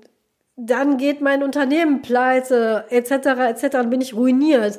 Dann muss ich ins Gefängnis. Und ja, aber sie, sie, sie hätten die Chance zu sagen, ich löse das jetzt ohne Gewalt, machen es aber nicht. Und das fand ich bei Squid Game echt gut. Mhm. Ähm, was da auch natürlich spannend ist, also du hast gleichzeitig natürlich aber schon auf dieser Ebene eine sehr starke Manipulation. Mhm. Es werden ja gezielt eben Gruppen ausgesucht und Leute ausgesucht, die eben in einer so verzweifelten Lage stecken genau. und sich nicht leisten können, Nein zu sagen. Also das ist natürlich schon mal ein Aspekt, der hier ganz spannend ist, weil ja auch gerade Manipulation in verschiedener Art und Weise immer wieder sich durch die Serie zieht. Dann hast du natürlich ganz klar, das wollte ich vorhin noch ergänzen, also wie menschlich verhältst du dich in einer unmenschlichen Situation? Also das ist ja auch immer so dieses, dieses Schlagwort. Und genau, ich wollte noch sagen, man vergisst als Spieler, glaube ich, tatsächlich, dass man diese dritte Option hat. Ja. Weil man so gefangen ist in diesen Regeln und in diesem, ich muss überleben, ich muss überleben, der Stärkere gewinnt, dass man dann, glaube ich, echt tatsächlich vergisst zu sagen, jetzt könnten wir eigentlich auch aufhören. Die Frage ist dann natürlich aber auch, wie viele mitziehen würden. Weil zwischendurch wird ja nochmal kurz angesprochen, wollen wir nicht vielleicht doch abbrechen? Und dann äh, sagt ja auch das Gros, die stimmen dann gar nicht erst ab, sondern das Gros sagt, nee, ich will die Kohle. Und das ist natürlich auch dann optisch, die haben so ein riesiges äh, Plastiksparschwein, das an der Decke hängt und für jeden, der stirbt, wird eine gewisse Summe Geld in dieses Plastiksparschwein reingepumpt. Das heißt, du hast dieses Geld wirklich ständig vor Augen. Das hängt über deinem Kopf und das ist natürlich sehr, sehr verlockend. Und ich glaube, die vergessen tatsächlich, dass nur einer aus der Gruppe dieses Geld gewinnen kann. Ich weiß nicht, ob sie es vergessen. Ich glaube, es ist, das fand ich eigentlich in Hunger Games auch immer sehr gut beschrieben. Sie verdrängen es für den Moment. Mhm. Weil in, in Hunger Games hat man ja sehr starke Introspektive auf, äh, auf einen Charakter in diesem Death Game, das hat man jetzt in Squid Game nicht. Es gibt schon einen Protagonisten, das ist äh, Song Gi-hoon, den man von Anfang an verfolgt. Das ist auch der erste Charakter, dem man begegnet, von dem man am meisten seine Sorgen und seinen Charakter so kennenlernt. Das ist schon so der Hauptcharakter, kann man schon sagen. Aber man hat nicht diese Introspektive und Katniss ist sich schon immer sehr bewusst, dass die Allianzen, die sie, also Katniss ist die Haupt, ist der Hauptcharakter, ist die Protagonistin von The Hunger Games, dass sie die Allianzen, die sie eingeht, dass die temporär sind, dass sie hm. jedem, dem sie vertraut oder der ihr jetzt vertraut, de dem oder der wird sie in den Rücken stechen müssen irgendwann. Und ich glaube, anders geht es nicht. Du musst das ignorieren, weil du sonst einfach gelähmt bist. Und wenn du dich in so eine Situation begibst, dann musst du ignorieren dass du am Schluss alleine dastehst. In Hunger Games gibt es dann ja diesen Moment, wo sie das Spiel quasi damit bricht. Den gibt es in Squid Game auch, aber ich sage nicht wie, weil das wäre wirklich jetzt ein sehr großer Spoiler und die Serie ja. ist noch so frisch. Aber auch diesen Moment wird es, wird es geben. Das finde ich dann auch so dieses, ähm, ich glaube, man geht da so rein und das wird schon irgendwie gut gehen und alles andere verdränge ich jetzt mal. Lustigerweise hat mich das so ein bisschen daran erinnert an äh, Pandemiezeiten, wo die Inzidenz extrem hoch war, mhm. wo man aber trotzdem rausgehen musste. Eigentlich jede Faser deines Körpers hat gesagt, ich weiß, wir hatten die höchste Inzidenz bei mir im Ort war mal 300. Also eigentlich, eigentlich müsstest du dich jetzt hier zwei Wochen lang im Keller einsperren, mhm. weil die Chance für dich ist so hoch, jetzt krank zu werden. Aber du musst ja manchmal einfach vor die Tür. Und ich glaube, da klammert man sich dann einfach an, es wird mir schon nichts passieren, weil man sonst, sonst, sonst funktioniert man einfach nicht mehr. Mhm. So kann ich mir das erklären. Ja. Aber man vergisst es tatsächlich auch, glaube mhm. ich, ein bisschen. Auch als Zuschauer vergisst man das immer wieder, dass es diese Regeln gibt. Ja, und da, da hast du aber wirklich recht, ähm, wo ich jetzt gesagt habe, für mich, der das Genre und die Tropes bekennt, waren eben ein paar Sachen dabei, die ich erfrischend fand, die mir deswegen auch nochmal so, selbst als gewohnter Zuschauer hat mir das Spaß gemacht. Dazu gehörte die Optik in erster Linie. Ja. Dazu gehörten aber auch genau solche Twists, dass du dann eben tatsächlich so eine ähm, Option hast, zu sagen, nee, wir brechen das jetzt ab und dass in der Abstimmung tatsächlich auch dafür abgestimmt wurde. Also sonst hast du ja immer, wenn tatsächlich mal so eine Option mit drin sein sollte, geht's ja immer so aus, dass die sich dagegen entscheiden. also das war, das war, das, dir war schon klar. Das Ding hat neun Folgen, dass die jetzt nicht nach Folge zwei Schluss machen. Also, dass ja. das irgendwie weitergehen muss. Aber dass überhaupt das so diese, diese Wendung genommen hat, das ist schon, das ist schön gewesen. Das war ein schöner, schöner Twist in der Erzählung. Ja, das war, das fand ich auch. Auch das ist jetzt ein Spoiler, aber ich finde, dass gerade mit der, dem Aspekt, über den wir vorhin gesprochen haben, möchte ich da schon drüber reden. Deswegen, Achtung, Spoilerbereich. ja. Mit, äh, mal gucken, ob ich das ohne Max hinbekomme, diesen tollen Hall-Effekt hier reinzulegen. Ihr werdet es sehen, ob ich das hinkriege oder nicht. Max ist im Urlaub, im verdienten Urlaub. Achtung, ihr betretet jetzt den Spoilerbereich. An diesem Tukan und dem großen Kaktus vorbei geht es in den Spoilerbereich. Irgendwann geht man in den Hintergrund. und sieht, dass das nicht einfach gemacht wurde, um irgendwelche Leute zu quälen, sondern man hat es schon vermutet, weil es meistens so ist bei diesen Spielen, das wird gemacht, weil Leute zuschauen. Nämlich, diese Spiele werden gemacht, damit sehr reiche mhm. Menschen, die sich alle anonymisiert in einem, äh, in so einem Raum treffen und das quasi äh, so Public Viewing mäßig, schauen die sich das an. Auch dieser Teil dieses Spiels, ähm, dieses Spielaufbaus ist sehr ästhetisch, hat aber eine ganz andere Ästhetik der Bereich, wo die SpielerInnen sind, ist so ein bisschen Jugendherberge-mäßig. Die haben alle so ähm, Stahlbetten, schwarze, die alle gleich aussehen. In der großen Halle sind so gestapelt. Die haben alle dasselbe an. So einen grünen Jogginganzug mit einer Nummer drauf und äh, weiße äh, Turnschuhe.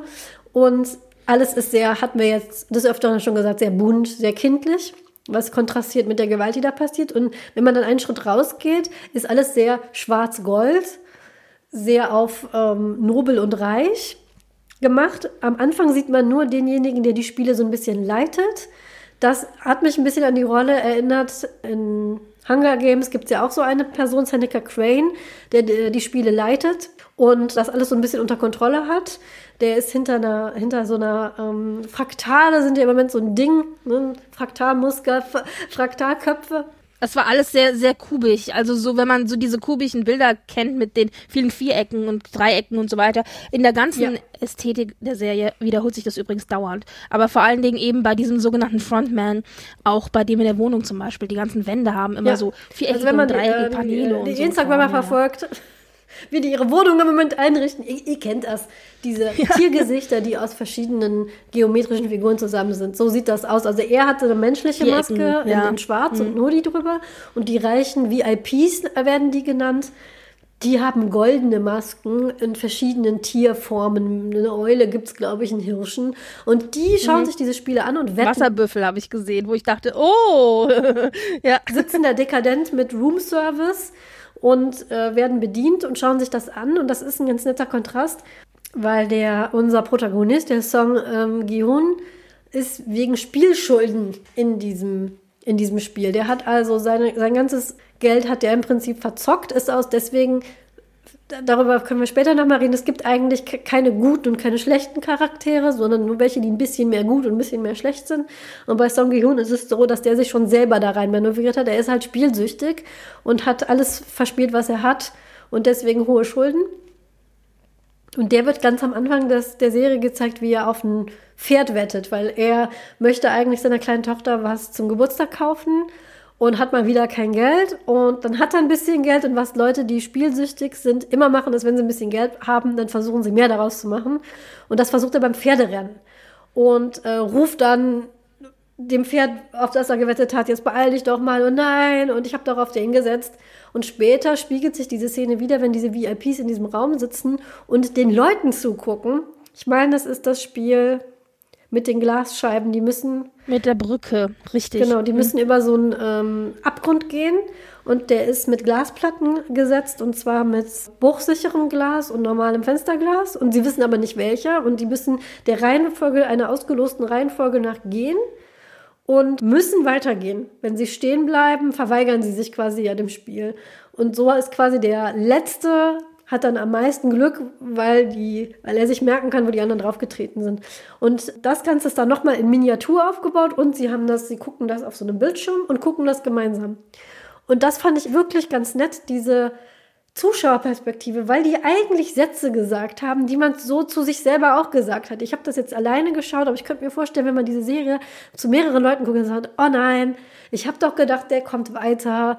Oder nein, ich möchte nicht, dass der stirbt. So, ich hätte wetten können, dass mhm. der, ähm, der das ist. Und da fühlt man sich schon so ein bisschen erwischt. Man sitzt zwar jetzt nicht auf ähm, einer Couch, die, äh, wo ein, ein, ein Mensch quasi, der, der, also das sind dann die Bediensteten, haben so Bodypaint an und man kann sich auf die draufsetzen. Die imitieren dann Möbel, genau. Ja. Genau, man hat jetzt keine lebenden Möbel daheim und jemand, der einem Scotch serviert, aber man fühlt sich doch so ein bisschen äh, ertappt, fand ich jedenfalls. Was ich ein bisschen schade fand tatsächlich ist, dass hier mh, mm, der Zuschauer nicht für intelligent genug gehalten wird, dass auch ohne die sehr, sehr deutlichen Winkel mit dem Zaunfall zu verstehen. Man hat zum Beispiel in der Szene mit den Millionären, Milliardären, wie auch immer, hat man ja diese Brücke auch in Miniaturform aufgebaut, hast du ja gesagt. Mhm. Und da hat man tatsächlich Glasfiguren, wie so kleine Schachfiguren, die den äh, Menschen entsprechen, die in echt auf dieser Brücke stehen. Das heißt, wenn dann in, auf dieser Brücke ein echter Mensch abstürzt, weil er sich für das falsche Glaspanel entschieden hat und durchbricht und dann stirbt, dann geht der Schnitt hin zu der Miniaturbrücke und die Spielfigur, die diese echten Menschen repräsentiert, die wird runtergekickt und fällt dann auf den Boden. Also das ist natürlich noch deutlicher klar machen, dass es hier wirklich nur um das Spiel geht und nicht um die individuellen, wirklichen Menschen. Kann man das nicht. Und am Ende, ganz am Ende, das ist ja auch ein kleiner Spoiler, aber das haben wir jetzt schon vorweggenommen, ganz am Ende wird es auch nochmal explizit gesagt. Da sagt der Frontman, Sung Yu sagt er ja dann, ja, erinnerst du dich, du hast doch auf Pferde gesetzt? Genauso war das jetzt auch. Ihr wart wart quasi unsere Pferde. Also da wird nochmal ganz, ganz deutlich wirklich on the nose, ja, wirklich ja. so, wer es jetzt noch nicht verstanden hat, wir sagen es nochmal ganz, ganz, ganz deutlich. Das, ich finde, das hätte man auch etwas weniger, etwas, etwas subtiler machen können. Ich finde es immer schade, wenn das Publikum dann so unterschätzt wird, ja. Also das, so, wir müssen das jetzt ganz deutlich aus, aussprechen und noch ganz, ganz deutlich machen, damit es auch alle wirklich verstehen. Das ist, glaube ich, so ein bisschen Eigenlob immer so. Hey, erinnert ihr euch an die tolle Szene mit den Pferden ganz ja. am Anfang? Das ist ein Recall. Das ist eine Schleife. Das haben wir eingebaut. Und ja, ja. Äh, ich, ich glaube auch tatsächlich, man ist dieses Spoon-Feeding tatsächlich auch echt gewöhnt inzwischen. Leider. Hm. Also es fällt mir immer wieder auf, wenn ich, wenn ich dann doch mal wieder ins Kino gehe, manche Filme, die, die das dermaßen oft erklären. Also da kann man 40 Mal Popcorn geholt haben und man hat es immer noch verstanden. Mhm. Ich weiß nicht, ob das ist, weil man meint, das Publikum ist so abgestumpft geworden oder weil das Publikum das inzwischen erwartet. Vielleicht ist es irgend so ein Mittelding. Ich finde es auch schade, aber ich kann so einer Serie wie Squid Game echt verzeihen, weil manche Sachen sind mir dann doch erst beim zweiten Mal auf, äh, durchaus erst aufgefallen. Auch äh, wenn ich jetzt behaupte, ich bin doch jemand, den man nicht, nicht so spoonfeeden muss. Aber manche Sachen habe ich erst gesehen, als ich das nicht wirklich spoiler. Aber wenn ihr genau hinschaut in dem Raum, wo die Spieler und mhm. Spielerinnen schlafen, sind alle, das habe ich so lustigerweise ein bisschen an Midsommar erinnert. Mhm. Dieser, dieser Horrorfilm, der in Schweden spielt, da übernachten alle in einem, auch alle zusammen in einem sehr großen Raum in so einer Art Scheune und da sind so traditionelle Gemälde an der Wand und es gibt ein Haus, das innen drin mit bemalten Kacheln verziert ist und man findet fast alle schlimmen Dinge, die diesen Charakteren geschehen werden, wenn man genau hinguckt in mhm. diesen Gemälden drin. Und so ist es hier auch. Der Raum, wo die alle schlafen, ist erst sehr zugestellt mit Betten und deswegen sieht man das am Anfang nicht so ganz. Aber alle Spiele gibt es als, ja, es ist so ein bisschen wie, ich weiß nicht, ob wir, wir haben ja in diesem, äh, im Truppenhaus auch schon über Portal gespielt. Wer Portal gespielt hat, wird sich ein bisschen daran erinnert fühlen. Sind so kleine Strichmännchen an der Wand, die dann so platziert sind wie, die, wie diese Spiele, die sie spielen. Mich hat das sehr an Portal erinnert, mhm. immer dieses, also die, auch die, wenn man da durch diese, diese, diese Fabrik geht und es wird irgendein so Warnzeichen. Wenn du da reinfällst, dann ist dein Bein ab. Es ist immer mit so einem Strichmännchen. Und so ist das auch in dieser Halle. Das sind so Sachen, die mir erst beim zweiten Mal mhm. aufgefallen sind. Von daher, das kann ich verzeihen. Also ähm, das ist gar nicht, was mhm. ich meine. Die ganze Serie und das macht auch sehr viel Spaß als Zuschauer. Die ganze Serie ist voll von Easter Eggs und von also so überra kleinen Überraschungen, von Rückbezügen, von Assoziationen, von Foreshadowing, auch ganz mhm. viel Foreshadowing, was du natürlich erst im Nachhinein siehst, wenn du das einmal durchgeguckt hast. Und eben ganz viele Easter Eggs, wie du sagst. Also wir haben zum Beispiel diese Bilder an der Wand, was mir natürlich auch erst in der letzten Folge aufgefallen ist, weil du ja erst dann so viel freie ja, Wand genau. siehst. Du siehst ja so viel freie Wand einfach vorher nicht. Oder auch zum Beispiel die, die ganzen ja. Farben. Also, dass die teilnehmen, die sind halt in grün und die Wächter sind halt in rot. Gut, das ist klassisch Ampel natürlich, ja. Und auch Green Light, Red Light, da spiegelt sich das wieder.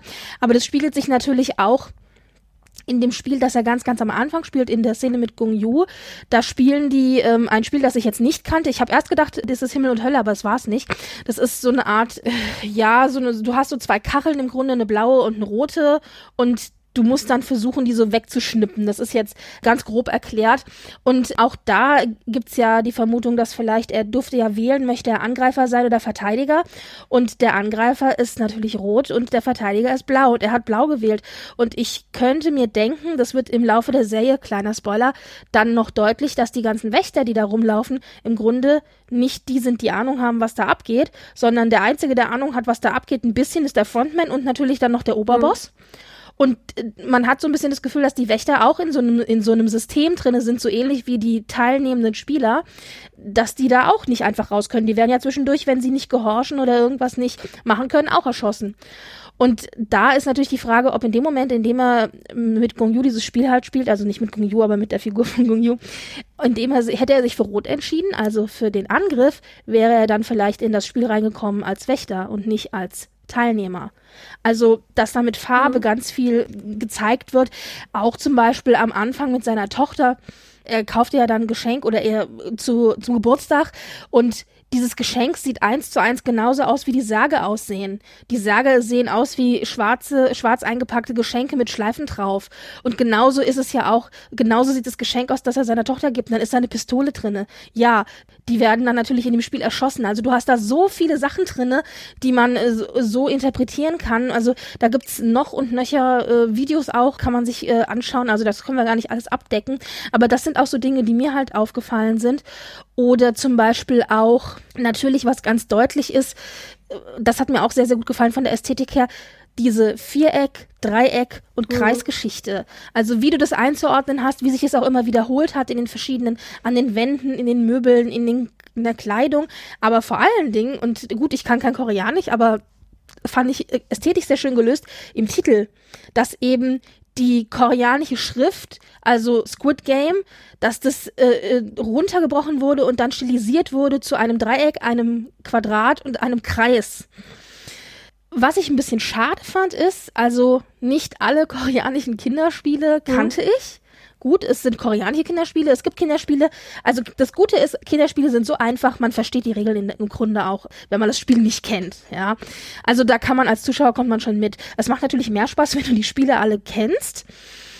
Das Zuckerspiel kannte ich jetzt nicht, das war aber jetzt nicht so schwierig zu verstehen, aber das große Problem, das ich hatte, war, dass ich das Squid Game nicht kannte. Mhm das war echt schade. Und ich habe auch ehrlich gesagt bis jetzt noch nicht so richtig die Regeln nee, verstanden. Also das ging mir irgendwie so schnell. Es wurde am Anfang werden die Regeln erklärt und am Ende werden sie nochmal erklärt und ich so, ich verstehe es immer noch nicht. Das hat mich ein bisschen an Stephen King erinnert, der sehr, sehr heavy immer auf Baseball-Metaphern geht und immer so, ich weiß noch nicht, wovon du sprichst. Also was ich meinte ist ja, ja, also äh, mir war klar, dass du das nicht meinst. Was ich glaube, dass es ist, so, ähm, das ist so ein bisschen dieses äh, hier Pferderennen noch mal extra sagen, dass man sich so ein bisschen selber auf die Schulter klopft. Wir, wir haben ganz tolle Anfangsreferenz. Guck doch mal nach vorne. Wir schlagen jetzt diesen cleveren Bogen. Hätte man nicht machen können. Verzeihe ich aber der Serie, weil sie so ja. viel andere Easter Eggs, wie du jetzt gerade auch aufgelistet hast, eingebaut ja. haben. So ist okay, habt ihr toll gemacht, moving on. Ja, ja, genau, dieses, dieses Squid Camp, was ich aber gar nicht schlimm finde, weil es ist immer noch eine, eine südkoreanische Serie, die Ganz sicher, das kann ich nicht beurteilen, weil ich, ich, ich komme nicht aus Korea, ich habe keine koreanische Familie, aber ich gönne es einem ähm, von westlichen Medien so geprägten Markt gönne ich es Leuten, die vielleicht koreanische ähm, Wurzeln haben und das sehen und die dann einen Vorsprung haben vor allen anderen, gönne ich das so hart, mhm. dass die jetzt auch mal sagen, ja. ha, ich weiß, was das ist und vielleicht auch drei, vier, fünf Ebenen an Bedeutung tiefer ähm, haben. Ich muss an Crazy Rich Asians denken und das Mahjong-Spiel, mhm. was am Schluss einfach eine super signifikante ja, ja. Rolle spielt und was schon spannend zu beobachten ist, wenn man kein Mahjong spielt, aber wenn man es spielt und wenn man die ähm, Signifikanz ist das, habe ich jetzt mehrfach gelesen, dieses, diese Szene noch viel bedeutsamer. Das kann man einfach nicht nachvollziehen, wenn man diesen kulturellen Hintergrund nicht hat. Und ich muss einfach sagen, das gönne ich einfach, weil so oft sind irgendwelche Fußballmetaphern oder irgendwas anderes, irgendwelche Referenzen auf etwas, was ganz tief in der europäischen Kultur ist. Es gibt so viele Filme über Robin Hoods und die Kreuzzüge und hasse nicht, ja. Welt, äh, die, zweiten Weltkriege, über dies, über Alice im Wunderland, dies, jenes, das. Hier Fantasy ist so ausgetreten, Tolkien ge geprägt, Referenzen hier, dort und jetzt ist es halt, okay, verstehe ich nicht ganz, ist für mich aber, finde ich auch schade, weil ich habe es auch, ich habe es wirklich versucht zu verstehen und so, Moment mal, warum hüpft er denn jetzt auf, ach so. Aber finde ich okay, ist nicht für mich, ist für die Leute, die damit groß geworden sind. Und ich glaube, es ist auch nochmal ein ganz anderes Level an Creep, wenn du diese, diesen Kontrast zwischen Kinderspiel und Brutalität, wenn das mit Kinderspielen aus deiner eigenen Kindheit sind, hat man ja in, in diversen Filmen, wo irgendwelche Puppen wie Annabelle ja. und sowas, ne? Dieses etwas, was man aus der eigenen Kindheit kennt, wird äh, besessen. Ich glaube, das hat doch mal einen ganz anderen Impact, wenn das Spiele aus deiner Kindheit sind, die du vielleicht selber gespielt hast. Mhm. Das, äh, was ich nämlich auch eins dieser Settings, was ich unglaublich gut fand, ist in meiner Lieblingsfolge, wo es um das äh, Murmelspiel geht. Das Setting ist ein koreanisches Viertel. Ich war noch nie in Korea, ich war nur in Japan und fand mich da schon sehr erinnert. Sehr enge Bauweise, sehr klein alles. Ein traditionelles Viertel, muss man dazu sagen, weil, äh, genau, ja. Hm. Ja, so, ähm, ich, ich habe damals in einem traditionellen japanischen Viertel gewohnt und habe mich da sehr erinnert. Ist natürlich nicht dasselbe, um Gottes Willen. Nein, Japan ist nicht Korea. Ganz sicher nicht. Es hat mich daran erinnert, dass das Einzige ist, was ich leider kenne. Ich äh, bin noch nicht so weit gereist. Aber äh, da kann ich mir auch vorstellen, dass Leute, die ähm, Korea kennen, vielleicht da aufgewachsen sind oder Familie haben, da noch viel mehr an kleinen Details, also dieses Set, ich habe so ein Making-of gesehen und haben da auch wirklich in jedes einzelne kleine Detail, haben sie da sehr viel Aufmerksamkeit äh, gelegt. Und ich glaube, wenn man das als koreanischer Zuschauer, Zuschauerin sieht, kriegt man da einfach noch viel mehr mit als, als wir. Und ich finde das gut, weil es ist an der Zeit, es ist überfällig. Amerikanisches, nordamerikanisches Kino, äh, Serien aus Nordamerika haben uns so übersättigt, überfluten den Markt, haben unsere Art, wie wir Filme schauen, Serien ähm, schauen, darüber reden, darüber denken, so geprägt. Es wird langsam Zeit, dass wir mal die diese Brille absetzen und mal über den Horizont gucken, was da ist. Und dann gebe ich auch gerne fünf, sechs, sieben, acht, neun, zehn Referenzen weg, die ich nicht kapiere oder vier, fünf Bedeutungsleben, weil die sind nicht für mich. Es ist okay. Ich habe genug auf mich wird die ganze Zeit gecatert mit meinem westeuropäischen Blick. Ich habe genug Zeug, was ich verstehe, was für mich gemacht ist. Von daher. Und es ist auch nicht so anders, dass man die gesamte Serie nicht verstehen würde. Nee, das auf keinen Fall. Also von, ich weiß nicht, fünf Spielen versteht man, dann hat genau. man zwei vielleicht noch nie gehört. Aber mit dem Rest kann man was anfangen. Grundsätzlich kann man ja den gesamten Bogen verstehen. Und Squid Game finde ich insofern auch ganz interessant, denn koreanische Filme, sagen wir jetzt mal ganz grob, sind ja doch in den letzten zwei Jahren so ein bisschen in, in die westliche Filmkultur stark hereingekommen. Vor allen Dingen, denke ja. ich, durch Parasite, weil der hat ja den Oscar gewonnen. Und ja, natürlich bedeutet ein Oscar nicht, dass der Film auch gut ist, aber er kriegt dadurch natürlich, also er kommt dadurch in die Medien, er kriegt die Öffentlichkeit und er kriegt vor allen Dingen eben auch die Vertreiber in den verschiedenen Ländern. Also dann sind da eben auch Leute in Italien, in Frankreich, Frankreich oder was auch immer, wo auch immer und sagen, okay, dann nehmen wir den mal ins Programm für eine Woche oder für zwei oder drei. Parasite war natürlich jetzt aber ein Drama. ja. Ein Anspruch, sagen wir mal, ein anspruchsvolleres Drama. Und das ja, ist halt ist auch nicht jedermanns Genre. Ich kann halt durchaus auch verstehen, dass man dann sagt, ja, schön und gut, ja. aber habe ich keinen Bock drauf. Squid Game wiederum ist natürlich doch ein bisschen mehr. Ja massentauglich, sage ich jetzt mal so. Deswegen ähm, glaube ich auch, dass da einfach viel mehr Leute mh, hm, sich sowas angeguckt haben. Es ist halt auch nur dieser, es hat schon einen sehr klassischen Spannungsbogen eben auch. Ne? Man weiß es eben, ne, außer eben diesen, diesen, auch wenn man jetzt, äh, wenn ich sage jetzt Dead Game und die Leute sagen, hä, was? Äh, wie gesagt, das Millionenspiel lief in der ARD in den 70ern. Dieses Konzept, mhm. es kann nur einen geben, der überlebt, ist ja schon ein sehr, sehr klassisches Trope, was man aus relativ vielen Büchern, Filmen, Dingen kennt und wo man weiß, das verspricht einem einen großen Spannungsbogen, der auch über alle neun Folgen tragen wird. Und auch dieses, ähm, mhm. da können wir gerne jetzt noch drüber sprechen, die Charaktere, glaube ich, sind auch sehr, sind alle sehr zugänglich weil diese Gruppe, auf die, man, die sich fokussiert wird, mhm. hat eigentlich so ein bisschen was für jeden, würde ich jetzt mal fast behaupten. Man, man kann sich da sehr einfach reinfühlen, weil die Sorgen, die die Leute haben, die sind sehr, ja, ähm, nachvollziehbar. Das, was ich vorhin er erwähnt habe, dass es keinen richtig guten, in Anführungszeichen, und kaum richtig schlechte Charaktere gibt, finde ich auch sehr, sehr gut, weil es gibt jetzt keinen, wo man sagen würde, ich verteidige alles, was der macht.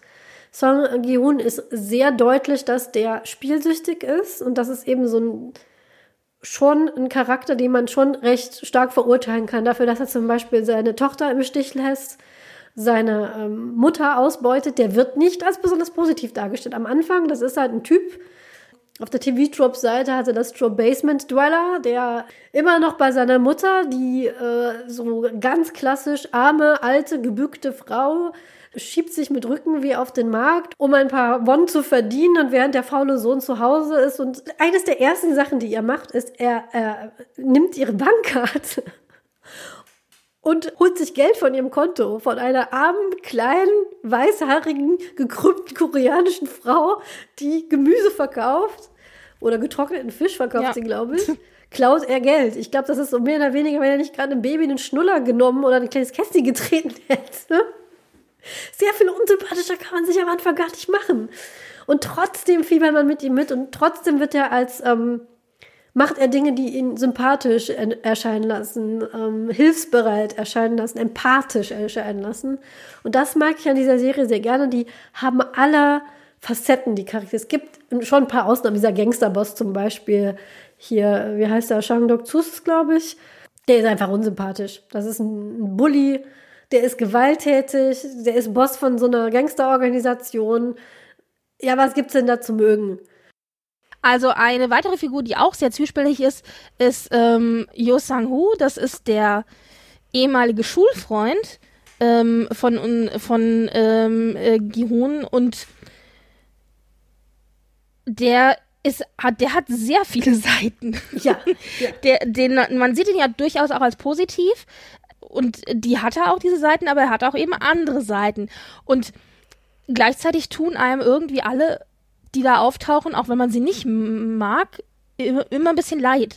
Weil das Ja. sind natürlich alles hochverschuldete Leute und man macht es ja nicht freiwillig, man verschuldet sich ja nicht freiwillig, sondern man rutscht da rein und ist verzweifelt und irgendwie leidet man dann doch ein bisschen mit. Selbst bei den unsympathischen Figuren, bis auf ein, zwei Ausnahmen, hatte ich zwischendurch Momente, wo ich dachte, ach ja, schon ein armes Würstchen. Den Tod wünscht man jetzt eigentlich niemandem selbst. Ich würde behaupten, jetzt dem Gangsterboss nicht. Ich kann mich jetzt an keine Situation erinnern, wo ich jetzt Mitleid mit ihm hatte oder ihn sympathisch fand, muss ich ehrlich sagen. Aber er ist jetzt auch nicht, das mag ich eigentlich sehr, wenn ähm, Charaktere nicht so, oh, der ist jetzt böse, böse, böse, böse, sondern ähm, irgendwie doch noch irgendwie, ja, ähm, ja, halt Ecken und Kanten. Und ich glaube, ich hätte jetzt fast gesagt, sehr viele Fans hat er nicht. Und dann habe ich mich an das Video erinnert, was du mir verlinkt hast. Und ähm, dieser Schauspieler, Ja. der, der, der Schauspieler ist so sympathisch, ist so ein großer, sehr gemütlicher, netter Mensch. Und der wird dann gefilmt, während er da an diesem Zuckerplätzchen äh, Plätzchen rumkratzt und dann, und dann sagt, die Leute, die schreiben die ganze Zeit Instagram-Nachrichten. Also es gibt, es gibt für diesen Menschen eine große Fanbase. Ich würde jetzt sagen, das ist ein, ein, ein Unsympath und äh, aber ja, es gibt Leute, die stehen anscheinend auf brutale Gangster. äh, und ich meine, man muss sich nur hier die Serie, über die wir hier niemals sprechen, ich glaube, ich habe sie aber schon namentlich genannt. äh, die Serie, über die wir hier nie sprechen, ist Harry Potter. Das ist so ein Running Gag hier im, im Truppenhaus. Man muss sich nur das Fandom von Snape angucken und man weiß, selbst der unsympathischste Charakter, der hat seine, seine treue Followerschaft und es gibt eine Followerschaft für diesen Gangsterboss. Ist nicht mein Bier, aber wenn ihr auf große, fiese Gangsterbosse steht, bitte hier, da habt ihr also in Squid Game, habt ihr einen großen, Ja. fiesen Gangsterboss. Ja. Apropos Charaktere und so weiter. Ähm, ihr hattet ja in eurer Drei-Fragezeichen-Folge den Bechteltest erwähnt. Ja. Und äh, auch hier wieder, wir haben ja mehrere Frauenfiguren tatsächlich äh, auch hier in der Serie, die auch eine mehr oder minder wichtigere Rolle spielen und die den Bechteltest würde ich behaupten bestehen.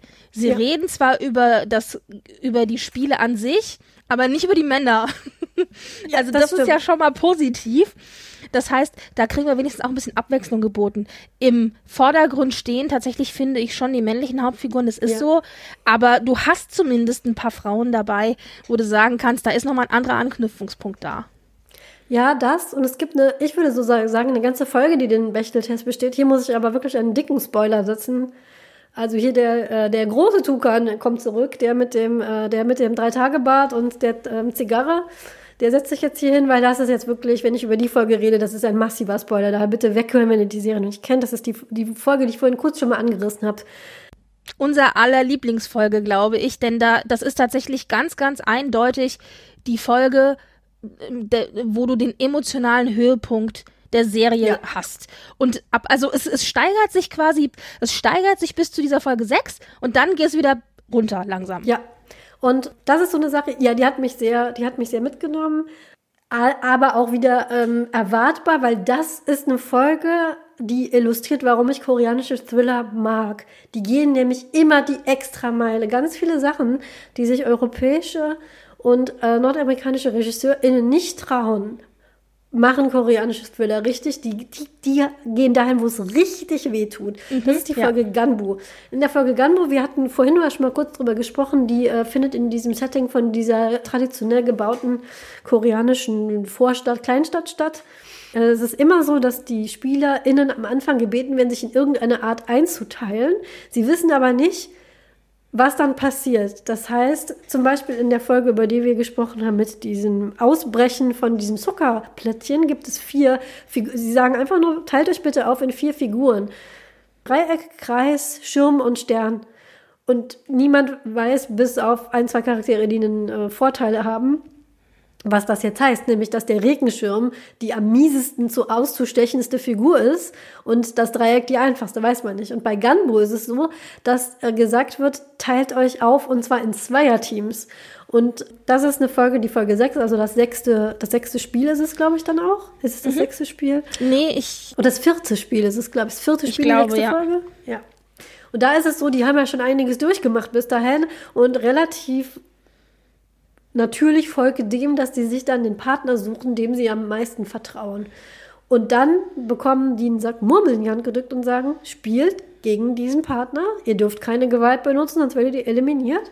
Und wenn ihr dem Partner oder der Partnerin alle Murmeln abgenommen habt, dann wird der andere oder die andere eliminiert. Und dann ist erstmal Schock. Ähm, die kriegen auch sehr viel Zeit. Das ist eine der Folgen, die am langsamsten ähm, fortschreitet. Fast in Echtzeit, ja. Hm. Ja, weil es in Echtzeit ist.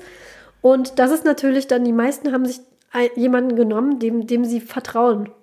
Und äh, in einem sehr krassen Fall ist es, äh, es ist ein Ehepaar, was gegeneinander spielen muss. Und ich hatte sie vorhin schon mal erwähnt, das ist dieses koreanische, südkoreanische Model, was äh, ihr Schauspieldebüt hat.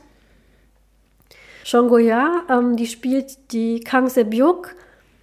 Das ist ein junges Mädchen aus Nordkorea, die geflohen ist und jetzt ihren alleine im Prinzip mit ihrem Bruder, ihrem kleinen Bruder in Südkorea ist und den aus dem Waisenhaus rausholen will. Und die ist geframed worden bis dahin als so, so ein Rogue-Charakter. Das erste, was wir von ihr mitbekommen, ist, dass sie Gehun sein hart ähm, gewonnenes Pferdewettgeld klaut. Also wird erst negativ geframed, auch als sie zurückkommen, das erste Mal, sie werden, sie, sie entscheiden sich ja dafür, erst wieder alle nach Hause zu gehen, werden sie im Prinzip nackt und gefesselt auf der Straße abgeladen und sie äh, weigert sich ihm zu helfen und fuchst sich immer so ein bisschen durch, ist eher so sehr misstrauisch, also so ein ganz, ganz klassischer Rogue-Charakter. Entschuldige, dass ich hier gerade unterbreche, weil das fand ich noch wichtig. Sie wird auch immer als Verräter wohl Mhm. bezeichnet von den anderen. Das habe ich äh, durch die Synchro tatsächlich nicht ge- rausgehört. Das wird nicht übersetzt, sondern das hörst du nur, wenn du die Untertitel liest und es im Original guckst. Weil sie kommt ja aus Nordkorea. Also das ist Ja. ja dieses, der, die Verräterin, die Verräterin. Ja. Das, da können wir, wenn wir aus der Spoiler-Sektion nochmal rauskommen, Ja, nochmal ja. über äh, Subs, Dubs und äh, Synchro. Und sie hat auch eine Verbindung zu dem Gangsterboss, die kennen sich von vorher. Also sie ist, sie wird immer sehr, sehr negativ geframed.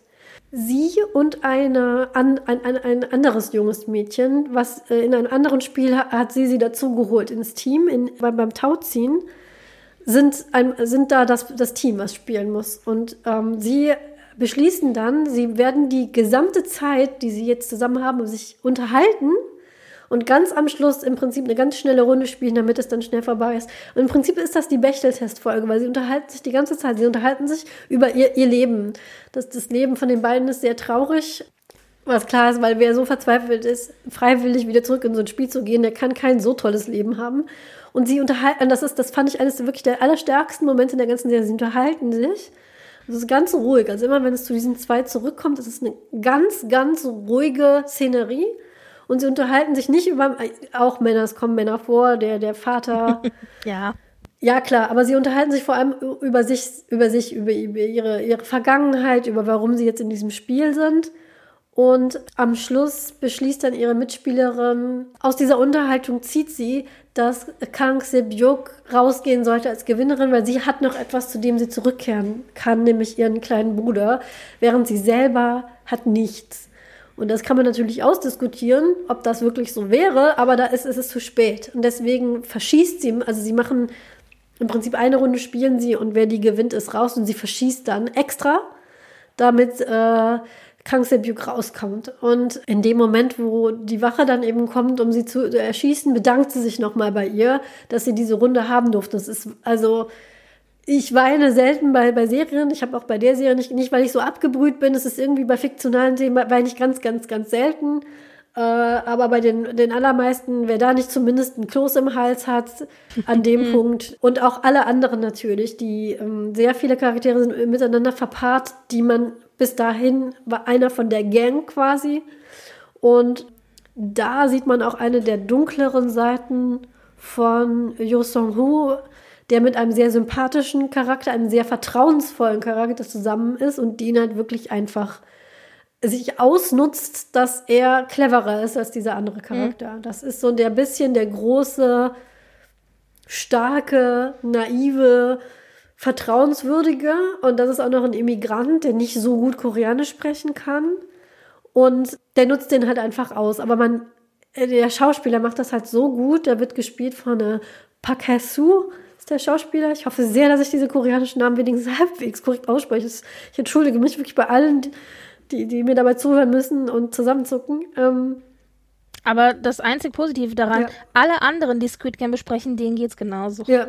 Also, die kein Koreanisch können. Ja, aber es ist eigentlich eine Schande, ne? weil es ein englischer ja. Name aussprechen ist kein Problem. Französisch, ja, glaube ich, würde ich jetzt auch nicht. Deswegen diese, oh, es ist so schwierig, da in, diesen, in diese Falle will ich gar nicht reintappen. So, nein, das ist nicht schwierig, das ist einfach schlicht und ergreifend, weil wir nicht so viel äh, sprechen. Wir sprechen zu wenig über. Wobei ich zur Verteidigung sagen muss, ich habe tatsächlich vorher, ich habe ein ähm, eine Seite gesucht, wo ich eingeben konnte und der spricht mir das dann aus. Das gibt's ja für Englisch. Ja. Aber für Koreanisch habe ich es nicht gefunden oder ich habe falsch gesucht. Also ich dachte, ich versuch's wenigstens. Ja. Auf YouTube ja. gibt's das. Ich habe okay. versucht, aber höchstwahrscheinlich mal ist trotzdem falsch. Aber das liegt nicht ähm, da, da will ich mich auch gar nicht rauswinden. Das liegt daran, dass ich mich mhm. zu wenig mit koreanischen Serien, ja. koreanischen Schauspielern. Es wäre an mir, das mit genauso viel Respekt zu behandeln und genauso viel Sorgfalt wie Englisch und Französisch. Und ich kann einfach mhm. nur mein, äh, mein Stümpern hier ist nicht so entschuldigen. Wie auch immer, dieser Schauspieler, Park Hae-soo, macht das wirklich toll. Man merkt, er weiß, er ist cleverer, er nutzt ihn gerade aus und es, es zerreißt ihn, er macht es aber trotzdem. Das ist eben dieser, der, der, das Ker der, der Kern von diesem Charakter es geht auch viel um Wahl in dieser Serie. Freiwilligkeit, Zwänge, die man hat oder nicht. Und man muss schon sagen, bei diesem Charakter ist es schon, er macht das schon sehr bewusst. Aber allerdings muss man auch sagen, klar, er macht das, weil er sonst sterben würde. Genau, was ist die Konsequenz? Aber hier natürlich wieder dieses ganz klassische, wie menschlich verhältst du dich in einer unmenschlichen Situation? Genau. Das ist halt die Frage. Ja. ja. Und es ist halt äh, herzzerreißend, als dann Ali, so heißt der Charakter, das realisiert. Das ist so ein Moment. Er kommt halt ähm, zurück auf, auf im Prinzip eine Ablenkungstour, auf die ähm, Yo Song-hu ihn geschickt hat. Und äh, in der Zeit hat Yo Song-hu halt gesagt, ich habe alle Murmeln, ich habe keine Gewalt benutzt. Ich äh, habe dem im Prinzip abgeluchst, aber ich habe die Regel war keine Gewalt. Das habe ich gemacht. Wir haben zwar nicht gespielt, ich habe aber alle Regeln. Der Wächter sagt, ist okay und will ihn gerade rauswinken und in dem Moment kommt Ali um die Ecke und realisiert das auch noch. Ich glaube, Yo Song-hu hat gehofft, er kommt schneller raus, als er mhm. ihm nochmal in die Augen gucken muss. Was ich, und das meine ich mit diesen, ähm, die gehen die extra Meile. Es hätte ja auch so sein können, dass er das schnell genug macht und das macht er nämlich. Er macht es, während er weg ist und geht dann zu den Wächtern, dass er raus ist und er hätte ihm nie wieder in die Augen sehen müssen, aber er musste ihm nochmal in die Augen sehen und er sieht dieses dieses gebrochene Vertrauen, bevor Ali erschossen wird, sieht er es in seinen Augen. Und das sind so Momente, die finde ich oft in südkoreanischen Thrillern, diese Extrameile, wo nochmal das Messer rein und dann wird es nochmal gedreht. Ganz langsam, dass man wirklich in, mhm. Dass man diese Emotionen wirklich mitnimmt. Und äh, das, dafür ist diese Folge, finde ich, sehr exemplarisch. Ja, und zwar für alle Pärchen. Also das war jetzt auch die Story, die ich am ähm äh, emotionalsten empfunden habe tatsächlich. Aber da sind ja noch mehr Pärchen, die uns gezeigt werden, äh, die ebenso äh, ja enttäuschende, verstörende, desillusionierende Momente haben. Ja, also freut euch auf die. Ich habe es immer nur, es, es geisterte durch meine Timeline. Ich habe ja dann versucht auch Spoiler zu vermeiden tatsächlich. Mhm. Und es hat gut geklappt, Gott sei Dank. Ja, ich ich habe es aber dann auch relativ schnell am Stück gesehen. Also wenn ich gespoilert worden wäre, hätte ich mich schon geärgert. Und äh, ich habe immer nur so durch meine Timeline geistern sehen, die Murmelfolge, die Murmelfolge. Ja, was ist die Murmelfolge? Also da kannst du dir alles Mögliche drunter ja. vorstellen. Einer hatte geschrieben, ihm wurde gesagt, warte bis die Murmelfolge kommt. Und er hat sich dann vorgestellt, dass sie dann durch so einen Gang laufen müssen, wo dann überlebensgroße Murmeln versuchen, die abzuschießen oder so. also das war es nicht. ähm, ich war tatsächlich kurz irritiert von der Tatsache, wie die Murmeln spielen aber die spielen Murmeln wohl auf zwei, also es gibt zwei verschiedene populäre Arten, wohl Murmeln mhm. zu spielen. Und da wurde aber auch so dieses, weißt du, du erwartest etwas, dann spielen sie Murmeln, du kennst Murmeln und dann spielen sie die Murmeln aber anders. Ja. Und es war so, nein, das ist nicht mein Murmelspiel. aber das war auch ganz, ganz spannend und da habe ich echt kurz überlegt, wie ich damals Murmeln gespielt habe. Wie, also mir war schon klar, wir haben die dann in so eine Kuhle reingerollt und haben versucht, uns abzuschießen. Aber ich musste kurzfristig wirklich mal nachdenken. Aber äh, sowas äh, war auch ganz witzig. ich habe Murmel nie als Kind gespielt. Ich musste an die zauberhafte Welt der Amelie denken, weil da gibt es einen, mhm. äh, einen, einen Moment, wo sich jemand an, das, an ein verlorenes Murmelspiel in seiner Kindheit erinnert. Mhm. Und es ist halt einfach so ein ne, spannendes, auch sehr ästhetisches Spiel. Und es, ja. gibt, äh, es gibt die Murmel, ähm, als jetzt in der Pandemie kein Sport gab, keine Sportveranstaltung, hat jemand so eine Murmelliga aufgebaut, indem er okay. Murmeln aus verschiedenen Farben, hat er verschiedenen fiktiven Teams zugeordnet und hat dann so ein Murmelwett Kämpfe gemacht und das hat, muss eine wahnsinnige Followerschaft, die wirklich auf diese Murmeln Aber das, war das TikTok? Weil ich habe kein TikTok. Nee, Manchmal denke ich, ich verpasse, schade, manchmal denke ich, ich verpasse voll die Trends. Also äh, TikTok ist ja dann doch, vielleicht sollte man sich das doch anschaffen, aber ich bin eh schon zu viel auf Social Media Kanälen unterwegs. Ähm, bei uns war natürlich immer, also als Kind war die besondere, der besondere Reiz am Murmelspiel war immer, dass man ja die Murmeln des Verlierers bekommen hat. Mhm also die man sich erspielt hat. Und das, da hat man immer versucht, die besonders schönen Murmeln zu, zu gewinnen. Und so sammelte man den eigenen Vorrat an besonders schönen Murmeln halt an. Ja. ja. Ich, meine Tochter, also ich habe eine Tochter im Grundschulalter, die hat tatsächlich Murmeln, aber die spielt da nie mit. Die guckt die sich nur an. Die, ähm, mhm. die findet die haptisch schön und lässt die dann rumrollen in der Dose oder füllt die irgendwo um findet die ja. wahnsinnig interessant. Meine kleine Tochter leider auch. Wir, die haben wir schon mit der Murmel im Mund erwischt. Das ist natürlich nicht gut. Muss okay. die ganz schnell, schnell entfernen. Aber Murmeln ist so ein Ding für mich, dass äh, sowas, das, hat, das, haben meine Eltern gespielt. Ich habe das nie so richtig gespielt und daher äh, der äh, lustigerweise hat ja der Gangsterboss eine ähnliche Reaktion, so dass es nicht, wie ich das mhm. spielen will. Der verliert nämlich erst gegen ja. seinen Partner und verlangt dann, das ist auch so ein sehr, sehr äh, charakterzeichnend für ihn, wenn er gewinnt, ist er immer ganz oben. Dann ist er smug, dann ist er fies, dann gehört im Prinzip die Welt. Aber wenn er verliert, ist er richtig nieder. Ja, aber dann wird er halt sofort zum Bully. Und, und das sind auch so diese, Murmeln ist ja doch, auch wenn man das nicht selber gespielt hat, aber man assoziiere das direkt mit so einem Schulhofspiel. Und das ist dann auch so diese, ich finde, diese Momente zwischen den Pärchen sind sehr schulhofmäßig. Diese zwei Mädchen, mhm. äh, okay, es sind, es sind junge Frauen, es sind keine Mädchen. Diese zwei junge Frauen, die da an der Mauer lehnen und sich was erzählen.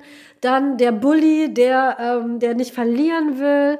Und die zwei Freunde, die sich, äh, wo, wo der eine so ein bisschen treu, treu doof ist und der andere nutzt mhm. ihn aus. Finde ich, hat mich sehr an Schu äh, Schulhof es, ähm, Dynamiken erinnert. Ja, bei äh, Gihun ist es so, der wird mit dem emotional am aufgeladensten Charakter gepaart. Das ist ein alter Mann.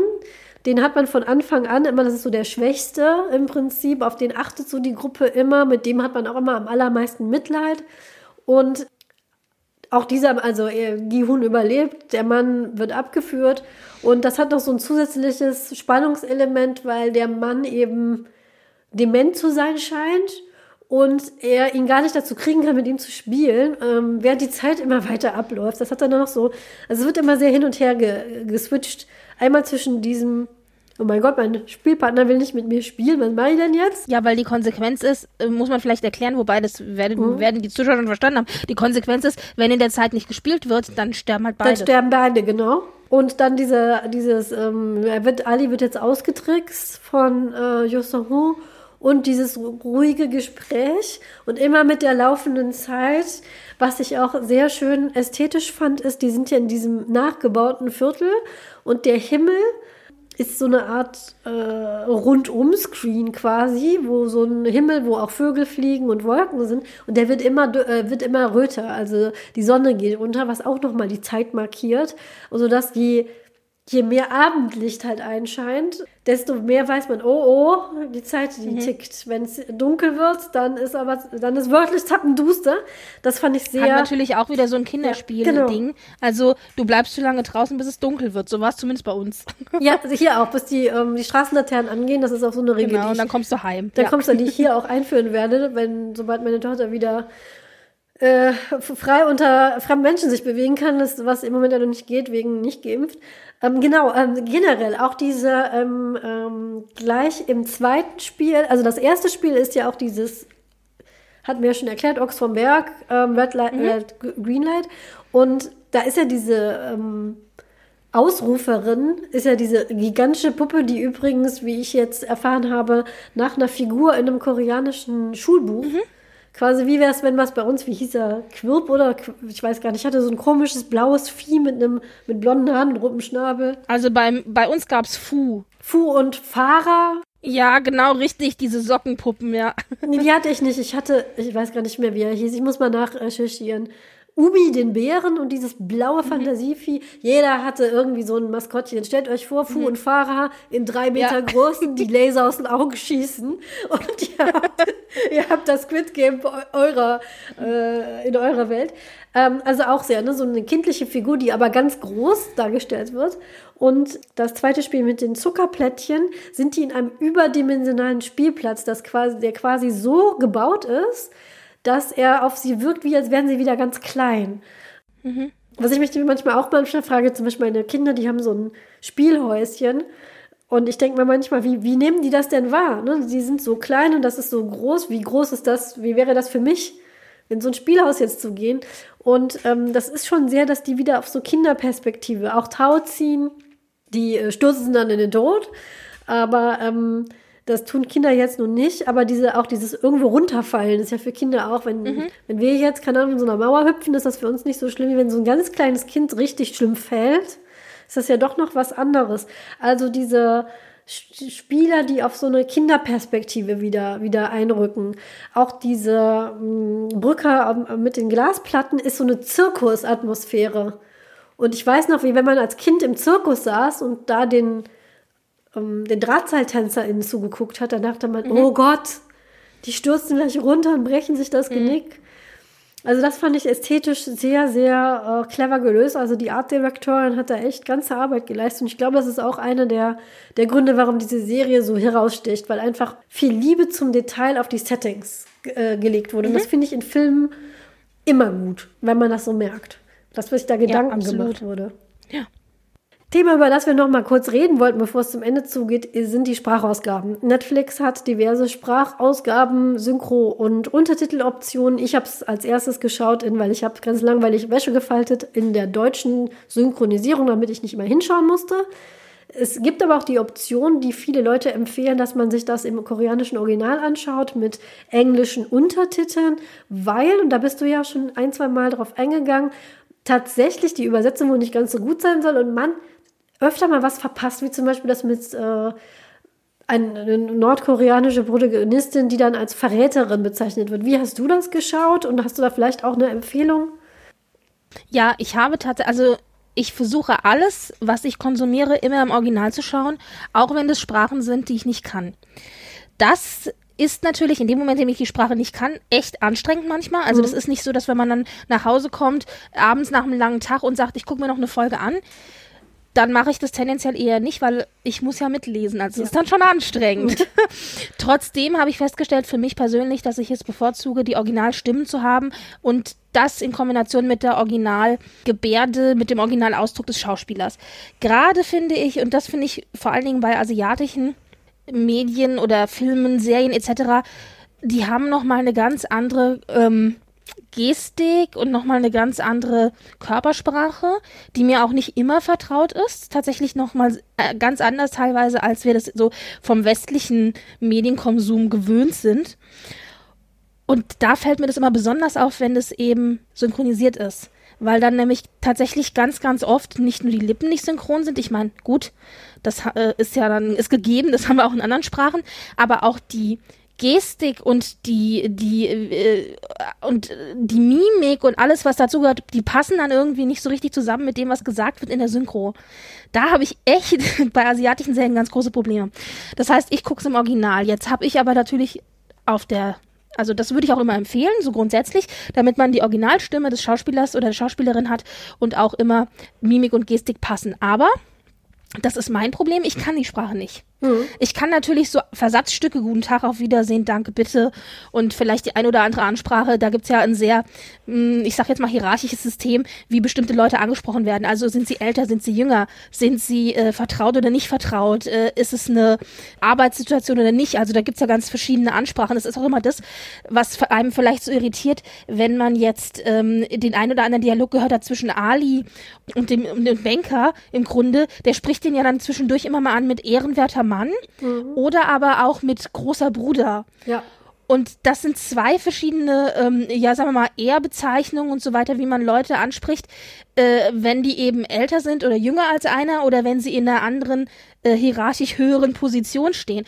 Und wenn ich dann die deutsche Synchro höre und einer sagt zu ihm, ehrenwerter Mann, ehrenwerter Mann, das klingt im Deutschen komisch. Wenn man das nicht weiß, dass das in der Kultur üblich ist, dass da, dass es, die, dass es diese Unterschiede gibt von der Ansprache her, dann denkt man sich auch, was ist das für ein komischer Kerl, ja. Also das ist, finde ich, ist sowas, was, was äh, in der Synchro irgendwie ja, das geht so ein bisschen verloren, das muss man halt wissen. Mhm. Aber äh, das Problem, das ich habe, weil ich kein Koreanisch spreche, ist, dass viele Dinge, die man zwischen den Zeilen lesen könnte, für mich auch verloren gehen. Also das fängt an mit Namen tatsächlich, die ja zum Teil auch sprechende Namen sind die ich auch nicht weiß und nicht verstehe, die ich mir dann vielleicht anlese oder irgendeinem Video sehe, äh, dass es der Fall ist. Mit Bezeichnungen auch, auch bei den Kinderspielen. Also diese Spiele haben ja auch eigene Namen, mhm. äh, die vielleicht aber auch da nochmal zwischen den Zeilen bestimmte Dinge ausdrücken können. Und das ist dann natürlich super schade. Also grundsätzlich würde ich aber sagen, schaut es euch, wenn ihr es könnt, im Original an. Ich habe tatsächlich die Serie, ähm, ich habe zwei Folgen im Deutsch geguckt tatsächlich an einem Tag, wo es dann so war mit also ich habe jetzt nicht die Nerven für, für Original. Ich muss das jetzt so konsumieren, dass ich das einfach entgegennehmen kann und dann war das auch okay. Aber äh, das, das äh, war schon okay und ich habe dann tatsächlich, was ich auch immer sehr irritierend finde tatsächlich ist, wenn ich dann die Untertitelfunktion noch anhabe und dann aber auf die deutsche Synchro gehe mhm. und dann läuft die deutsche Synchro mit den deutschen Untertiteln und die sind natürlich nicht identisch. Ja, ja. Das macht mich wahnsinnig. Was natürlich daran liegt, dass die deutsche Synchro an die eine Firma ausgelagert wird und die deutsche Untertitel an die ja. andere Firma ausgelagert. Beide haben den Originaltext zur Verfügung und die Tatsache allein schon, dass diese beiden Spuren auseinandergehen, soweit, zeigt ja, dass im Originaltext so viel mehr noch steckt. Ja, ganz genau. Ich habe jetzt mehrfach auch gehört, dass viele Charaktere leider in den, vor allem in den Synchros, nicht gut wegkommen. Ich glaube mhm. gerade ähm, Han Minyao, das ist so eine leicht, ja, äh, die, die ist so eine sehr emotionale, sehr nicht vertrauenswürdige, äh, weibliche, recht negativ besetzte Figur, mhm. die sich vor allem vortut, dass sie im Prinzip nur auf ihren eigenen Vorteil immer aus ist. Und ich habe jetzt schon mehrfach gehört, dass die Nuancen dieses Charakters leider völlig verloren gehen in den Synchros. Was ich auch mhm. gehört habe in einem Podcast, ich bin mir gerade nicht sicher welcher, ich glaube Glotz und Gloria oder sowas hieß der. Da wurde äh, von jemandem, der sich in der Synchro-Szene ein bisschen auskennt, gesagt, es wurden leider nicht, nicht gerade die Creme de la Creme der deutschen SynchronsprecherInnen gebucht. Mhm. und das würde man das dem leider anhören. Was ich sagen kann, ist, ähm, am Beispiel dieser Puppe, die sich umdreht und immer diesen Satz sagt. Auf Deutsch sagt sie äh, rotes Licht, grünes Licht und auf Englisch sagt sie Red Light, Green Light und zwar in so einem ganz unpassenden, fröhlichen Wie die Ampel. Ja. Genau. Und ähm, auf Koreanisch sagt sie so einen etwas längeren Satz. Und ich muss sagen, den Creep-Faktor ist bei Koreanisch und Deutsch etwa, etwa gleich. Das den fand ich bei Englisch, fand ich es irgendwie, weil sie so Red Light, Green Light mit so einem amerikanischen mhm. Dialekt. Also das, das, das, das macht die deutsche Synchro sehr gut, diese, diese Puppe. Und ansonsten habe ich es auch, also erst mit, wie gesagt, deutscher Synchro geschaut und gehört, kann aber auch nur empfehlen, wenn man das, man sollte die Serie sowieso, wenn sie einem gefällt, lohnt es sich, sie von vorne nochmal zu schauen, um A, auf die ganzen tollen Details, die die Artdirektorin in, in, im Hintergrund versteckt hatte, zu achten, auf die Easter Eggs zu achten, nochmal vielleicht auf Sachen, die man sich so angelesen hat. Es lohnt sich zum Beispiel immer, wie Britt Marie auch sagte, sich mal ein bisschen zu informieren, was sind die Ansprachen auf Koreanisch. Der Teil, den wir unter den ähm, dicken Spoilerbereich gesetzt haben, zum Beispiel, hat auch mit der Ansprache zu tun, wie Ali ähm, Yosohu anspricht. Das erwähne ich jetzt nicht, weil es ist ja hinterm Spoilerbereich, aber das gibt dem Ganzen nochmal so eine extra Tiefe. Und das lohnt sich auf jeden Fall. Dann kann man das nochmal anschauen, würde ich auf jeden Fall empfehlen. Und ich gucke es im Moment nochmal von vorne auf Koreanisch mit englischen Untertiteln. Und es gibt einem mhm. nochmal eine also, wenn man es auf Deutsch gesehen hat, hat man eine Übersetzung plus die deutschen Untertitel, hat man die nächste Übersetzung. Wenn man dann nochmal Englisch äh, Untertitel schaut, hat man eine dritte Übersetzung und dann kann man schon erahnen, wie vielschichtig das ist. Ich befürchte aber, für, den, für die gesamte Tiefe und Breite muss man dann Koreanisch lernen. Aber, ich denke auch, ja. genau. Aber auch das, es lohnt sich ja immer, sich mit Sprachen auseinanderzusetzen und auch zu wissen, hui, da verbirgt sich ja noch eine ganze Kultur, von der ich vorher vielleicht nichts wusste. Und äh, auch das finde ich halt an solchen Serien lohnenswert, die so Interesse machen an dem, was sich da noch verbirgt. Ja, wir kommen dann jetzt wirklich zum Schluss. Und wer mit unseren Konventionen hier im Tropenhaus vertraut ist, weiß, was jetzt kommt. Und zwar nach jeder Folge nehmen wir uns einen Gegenstand aus dem Medium, über das wir gesprochen haben, und legen den uns hier rein in unser inzwischen schon recht gut gefülltes Truppenhaus. Ähm, das ist aber wie, sage ich immer, Mary Poppins Handtasche. Das ist innen größer als außen. Man darf auch, man darf auch anbauen, also auch sowas wie Räume gehen. Es geht im Prinzip alles. Äh, wir, wir haben hier Dinge von, ähm, du hast ja die drei Fragezeichen-Folge gehört, äh, so einem kleinen Vogel mit einer winzigen Flex. Wie, es, es geht alles. Den Gästen lasse ich immer den Vortritt. Ihr müsst aber nicht. Also wenn du glaubst, so, oh Gott, jetzt muss ich mir irgendwas ausdenken, musst du nicht. Nein, nein. Wenn du einen Gegenstand hast, den du mir vorschlagen willst, kannst du das gerne machen wie es immer so ist, ich habe viel zu viele Dinge, die ich finde sehr typisch für die Serie sind. Ich möchte die bitte alle vorschlagen. Ja, aber fangen wir doch mal, fangen wir doch mal vielleicht an. Ich finde sehr, sehr typisch auch für das, was man so ein bisschen gesehen hat ist diese Puppe tatsächlich. Oh Gott. Also ich finde, ja, die ist, die ist so creepy, creepy und gruselig und die, die und äh, steht halt auch sinnbildlich so für dieses Spiel und dieses creepy. Die stellen wir uns doch mal in die Ecke. Wir können sie ja ausschalten, aber Leute, wenn die, wenn, wenn Max, Heike und Paul wieder aus dem Urlaub kommen und diese Puppe steht da in der Ecke, die lassen mich nie wieder alleine hier drin. Du kannst es ja auf mich schieben. Ich habe auch einen Vorschlag. Vielleicht können wir uns ja auf einen Kompromiss da einigen, aber wenn nicht, nehmen wir, also, wir schauen einfach mal. ähm, und zwar äh, habe ich ein Videospiel gespielt. Das ist schon recht alt. Das heißt Rule of Rose. Das kam 2006 für die PlayStation raus. Das ist von Punchline. Ein inzwischen, glaube ich, äh, nicht mehr existente Entwicklungsfirma aus Japan, weiß ich jetzt nicht. Der Wikipedia-Eintrag dafür ist sehr kurz.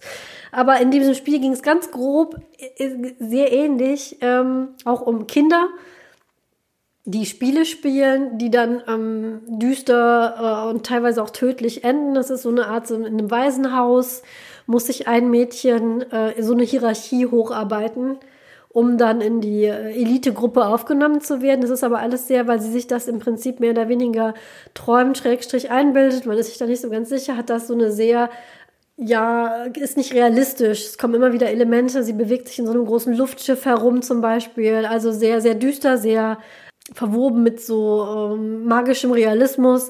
Und ähm, was ich da immer sehr, äh, sehr äh, neben diesen äh, auch Kinderspiele, Kinderästhetik, so Kritzeleien an der Wand. Ähm, sehr unheimlich fand, war die, äh, das Lied, das Titellied. Das ist nämlich so ein ähm, alter amerikanischer ähm, Jazz-Tune, von dem ich eigentlich dachte, den gäbe es wirklich, aber er ist dann tatsächlich, das merkt man auch an den Lyrics leider ein bisschen, er ist tatsächlich für dieses Spiel geschrieben worden. So ein bisschen das, was man so erwartet, wenn so eine Dame in einem langen roten Kleid an der Bar singt. Und das ist ja in äh, Squid Game auch. Der Frontman sitzt da in seinem Kabuff und der hat so eine kleine, es ist so, so eine, ich weiß gar nicht, wie man das nennt, so eine Art. Ja, so wie eine Blechspielzeugkapelle. Genau, so eine Blechspielzeugkapelle, aber es ist eine Dame, ich glaube sogar im roten Kleid, mit ähm, Musikanten und äh, wenn man die abspielt, ähm, ist es Fly Me to the Moon. Dieser Kontrast, das wird nämlich gespielt bei diesem Spiel mit der Puppe Puppen sind ja generell immer so ein bisschen unheimlich. Und dann wird dieses Lied Fly Me to the Moon gespielt, während diese Leute da zu hundertfach erschossen werden auf dem Spiel. Von diesem Kontrast fand ich sehr wirkungsvoll, weil ich den halt auch Rule of Rose kannte. Und ich möchte einfach nur fragen, statt dieser riesigen Puppe, die uns jetzt immer anstarrt und wer weiß, was die mit uns anstellt, darf ich mich da nicht mehr bewegen. können, können wir vielleicht diese kleine Version nehmen, diese, diese Blechdose, dieses, dieses Blechspielzeug und mit Fly Me to the Moon und den kleinen Figürchen? Wäre das okay? Als ja, da können wir uns drauf einigen. Danke, weil ich glaube, wenn die, wenn die wiederkommen und ich habe hier eine drei Meter große Killerpuppe stehen, deren Augen sich unabhängig voneinander bewegen, muss man dazu sagen. Und die jeden hier abscannt, der hier reinkommt, dann darf ich nie wieder hier alleine sein und mir einen Gast einladen. Das kann ich dir jetzt schon versprechen. Okay, dann machen wir das. Dann muss ich mir nur ein, ähm, wie, wie, wie, wie, wie nenne ich das, die Musikbox oder irgendwie so. Ich denke mir einen schönen Namen ja. dafür aus. Genau bedanke mich, dass du gekommen bist. Du bist sehr, sehr kurzfristig hier, äh, hier reingekommen und hast dich aber super vorbereitet und hast so viele interessante Sachen und Facetten hier reingebracht. Vielen Dank, dass du mitgemacht hast, dich hier auf äh, experimentelles äh, Gastspiel im Tropenhaus eingelassen hast. Äh, es hat mich sehr gefreut. Vielen Dank dafür. Ich hoffe, es hat dir Spaß gemacht. Mir hat es sehr viel Spaß gemacht. Ja, sehr gerne. Ja, es hat mir sehr viel Spaß gemacht. Also äh, ich hätte auch nicht erwartet, äh, die Serie äh, so relativ ausführlich zu verpodcasten. Also es war super. Es war sehr schön. Vielen Dank. Das ist immer so. Immer wenn ich einen Gast habe und denke, das Thema trägt das zwei Stunden, naja, anderthalb gehen vielleicht auch. Sonst wird es halt eine kurze Folge und dann guckt man auf die Uhr so, hups, schon wieder eine Stunde 50 rum. Von daher, vielen Dank, dass du hier warst. Komm sehr gerne wieder. Und wenn ihr mal jemanden bei Trackgasen braucht, äh, möchtet, ich komme gerne und rede über Star Trek, weil hier im Truppenhaus habe ich bis jetzt noch nicht über Star Trek äh, reden können. Und äh, entweder kommt zurück und wir machen eine Star Trek-Folge und stellen uns äh, Data in die Ecke oder so. Ja, oder du kommst bei uns vorbei. Wir freuen uns immer über Gäste und wir haben ja jetzt äh, ganz viel neues Star Trek, das kommt. Also werden oh, auch ja. ganz viele neue Trackgasm-Episoden äh, erscheinen. Also da glaube ich, kommen wir nochmal zusammen. Ja, auf jeden Fall. Ich freue mich auf jeden Fall sehr. Und ich verabschiede mich. Ich bin heilfroh, dass ich um diese Puppe herumgekommen bin. Gott sei Dank. Ich weiß ja gar nicht, wer hätte ich die denn hingestellt. Also ich bin sehr froh, dass ich jetzt diese kleine Musikbox hier habe. Verabschiede mich. Äh, danke euch allen fürs Einschalten und Zuhören, auch über das immer sehr positive Feedback, was wir bekommen, worüber wir uns immer freuen. Und wir hören uns im nächsten Truppenhaus. Bis dahin. Tschüss. Tschüss.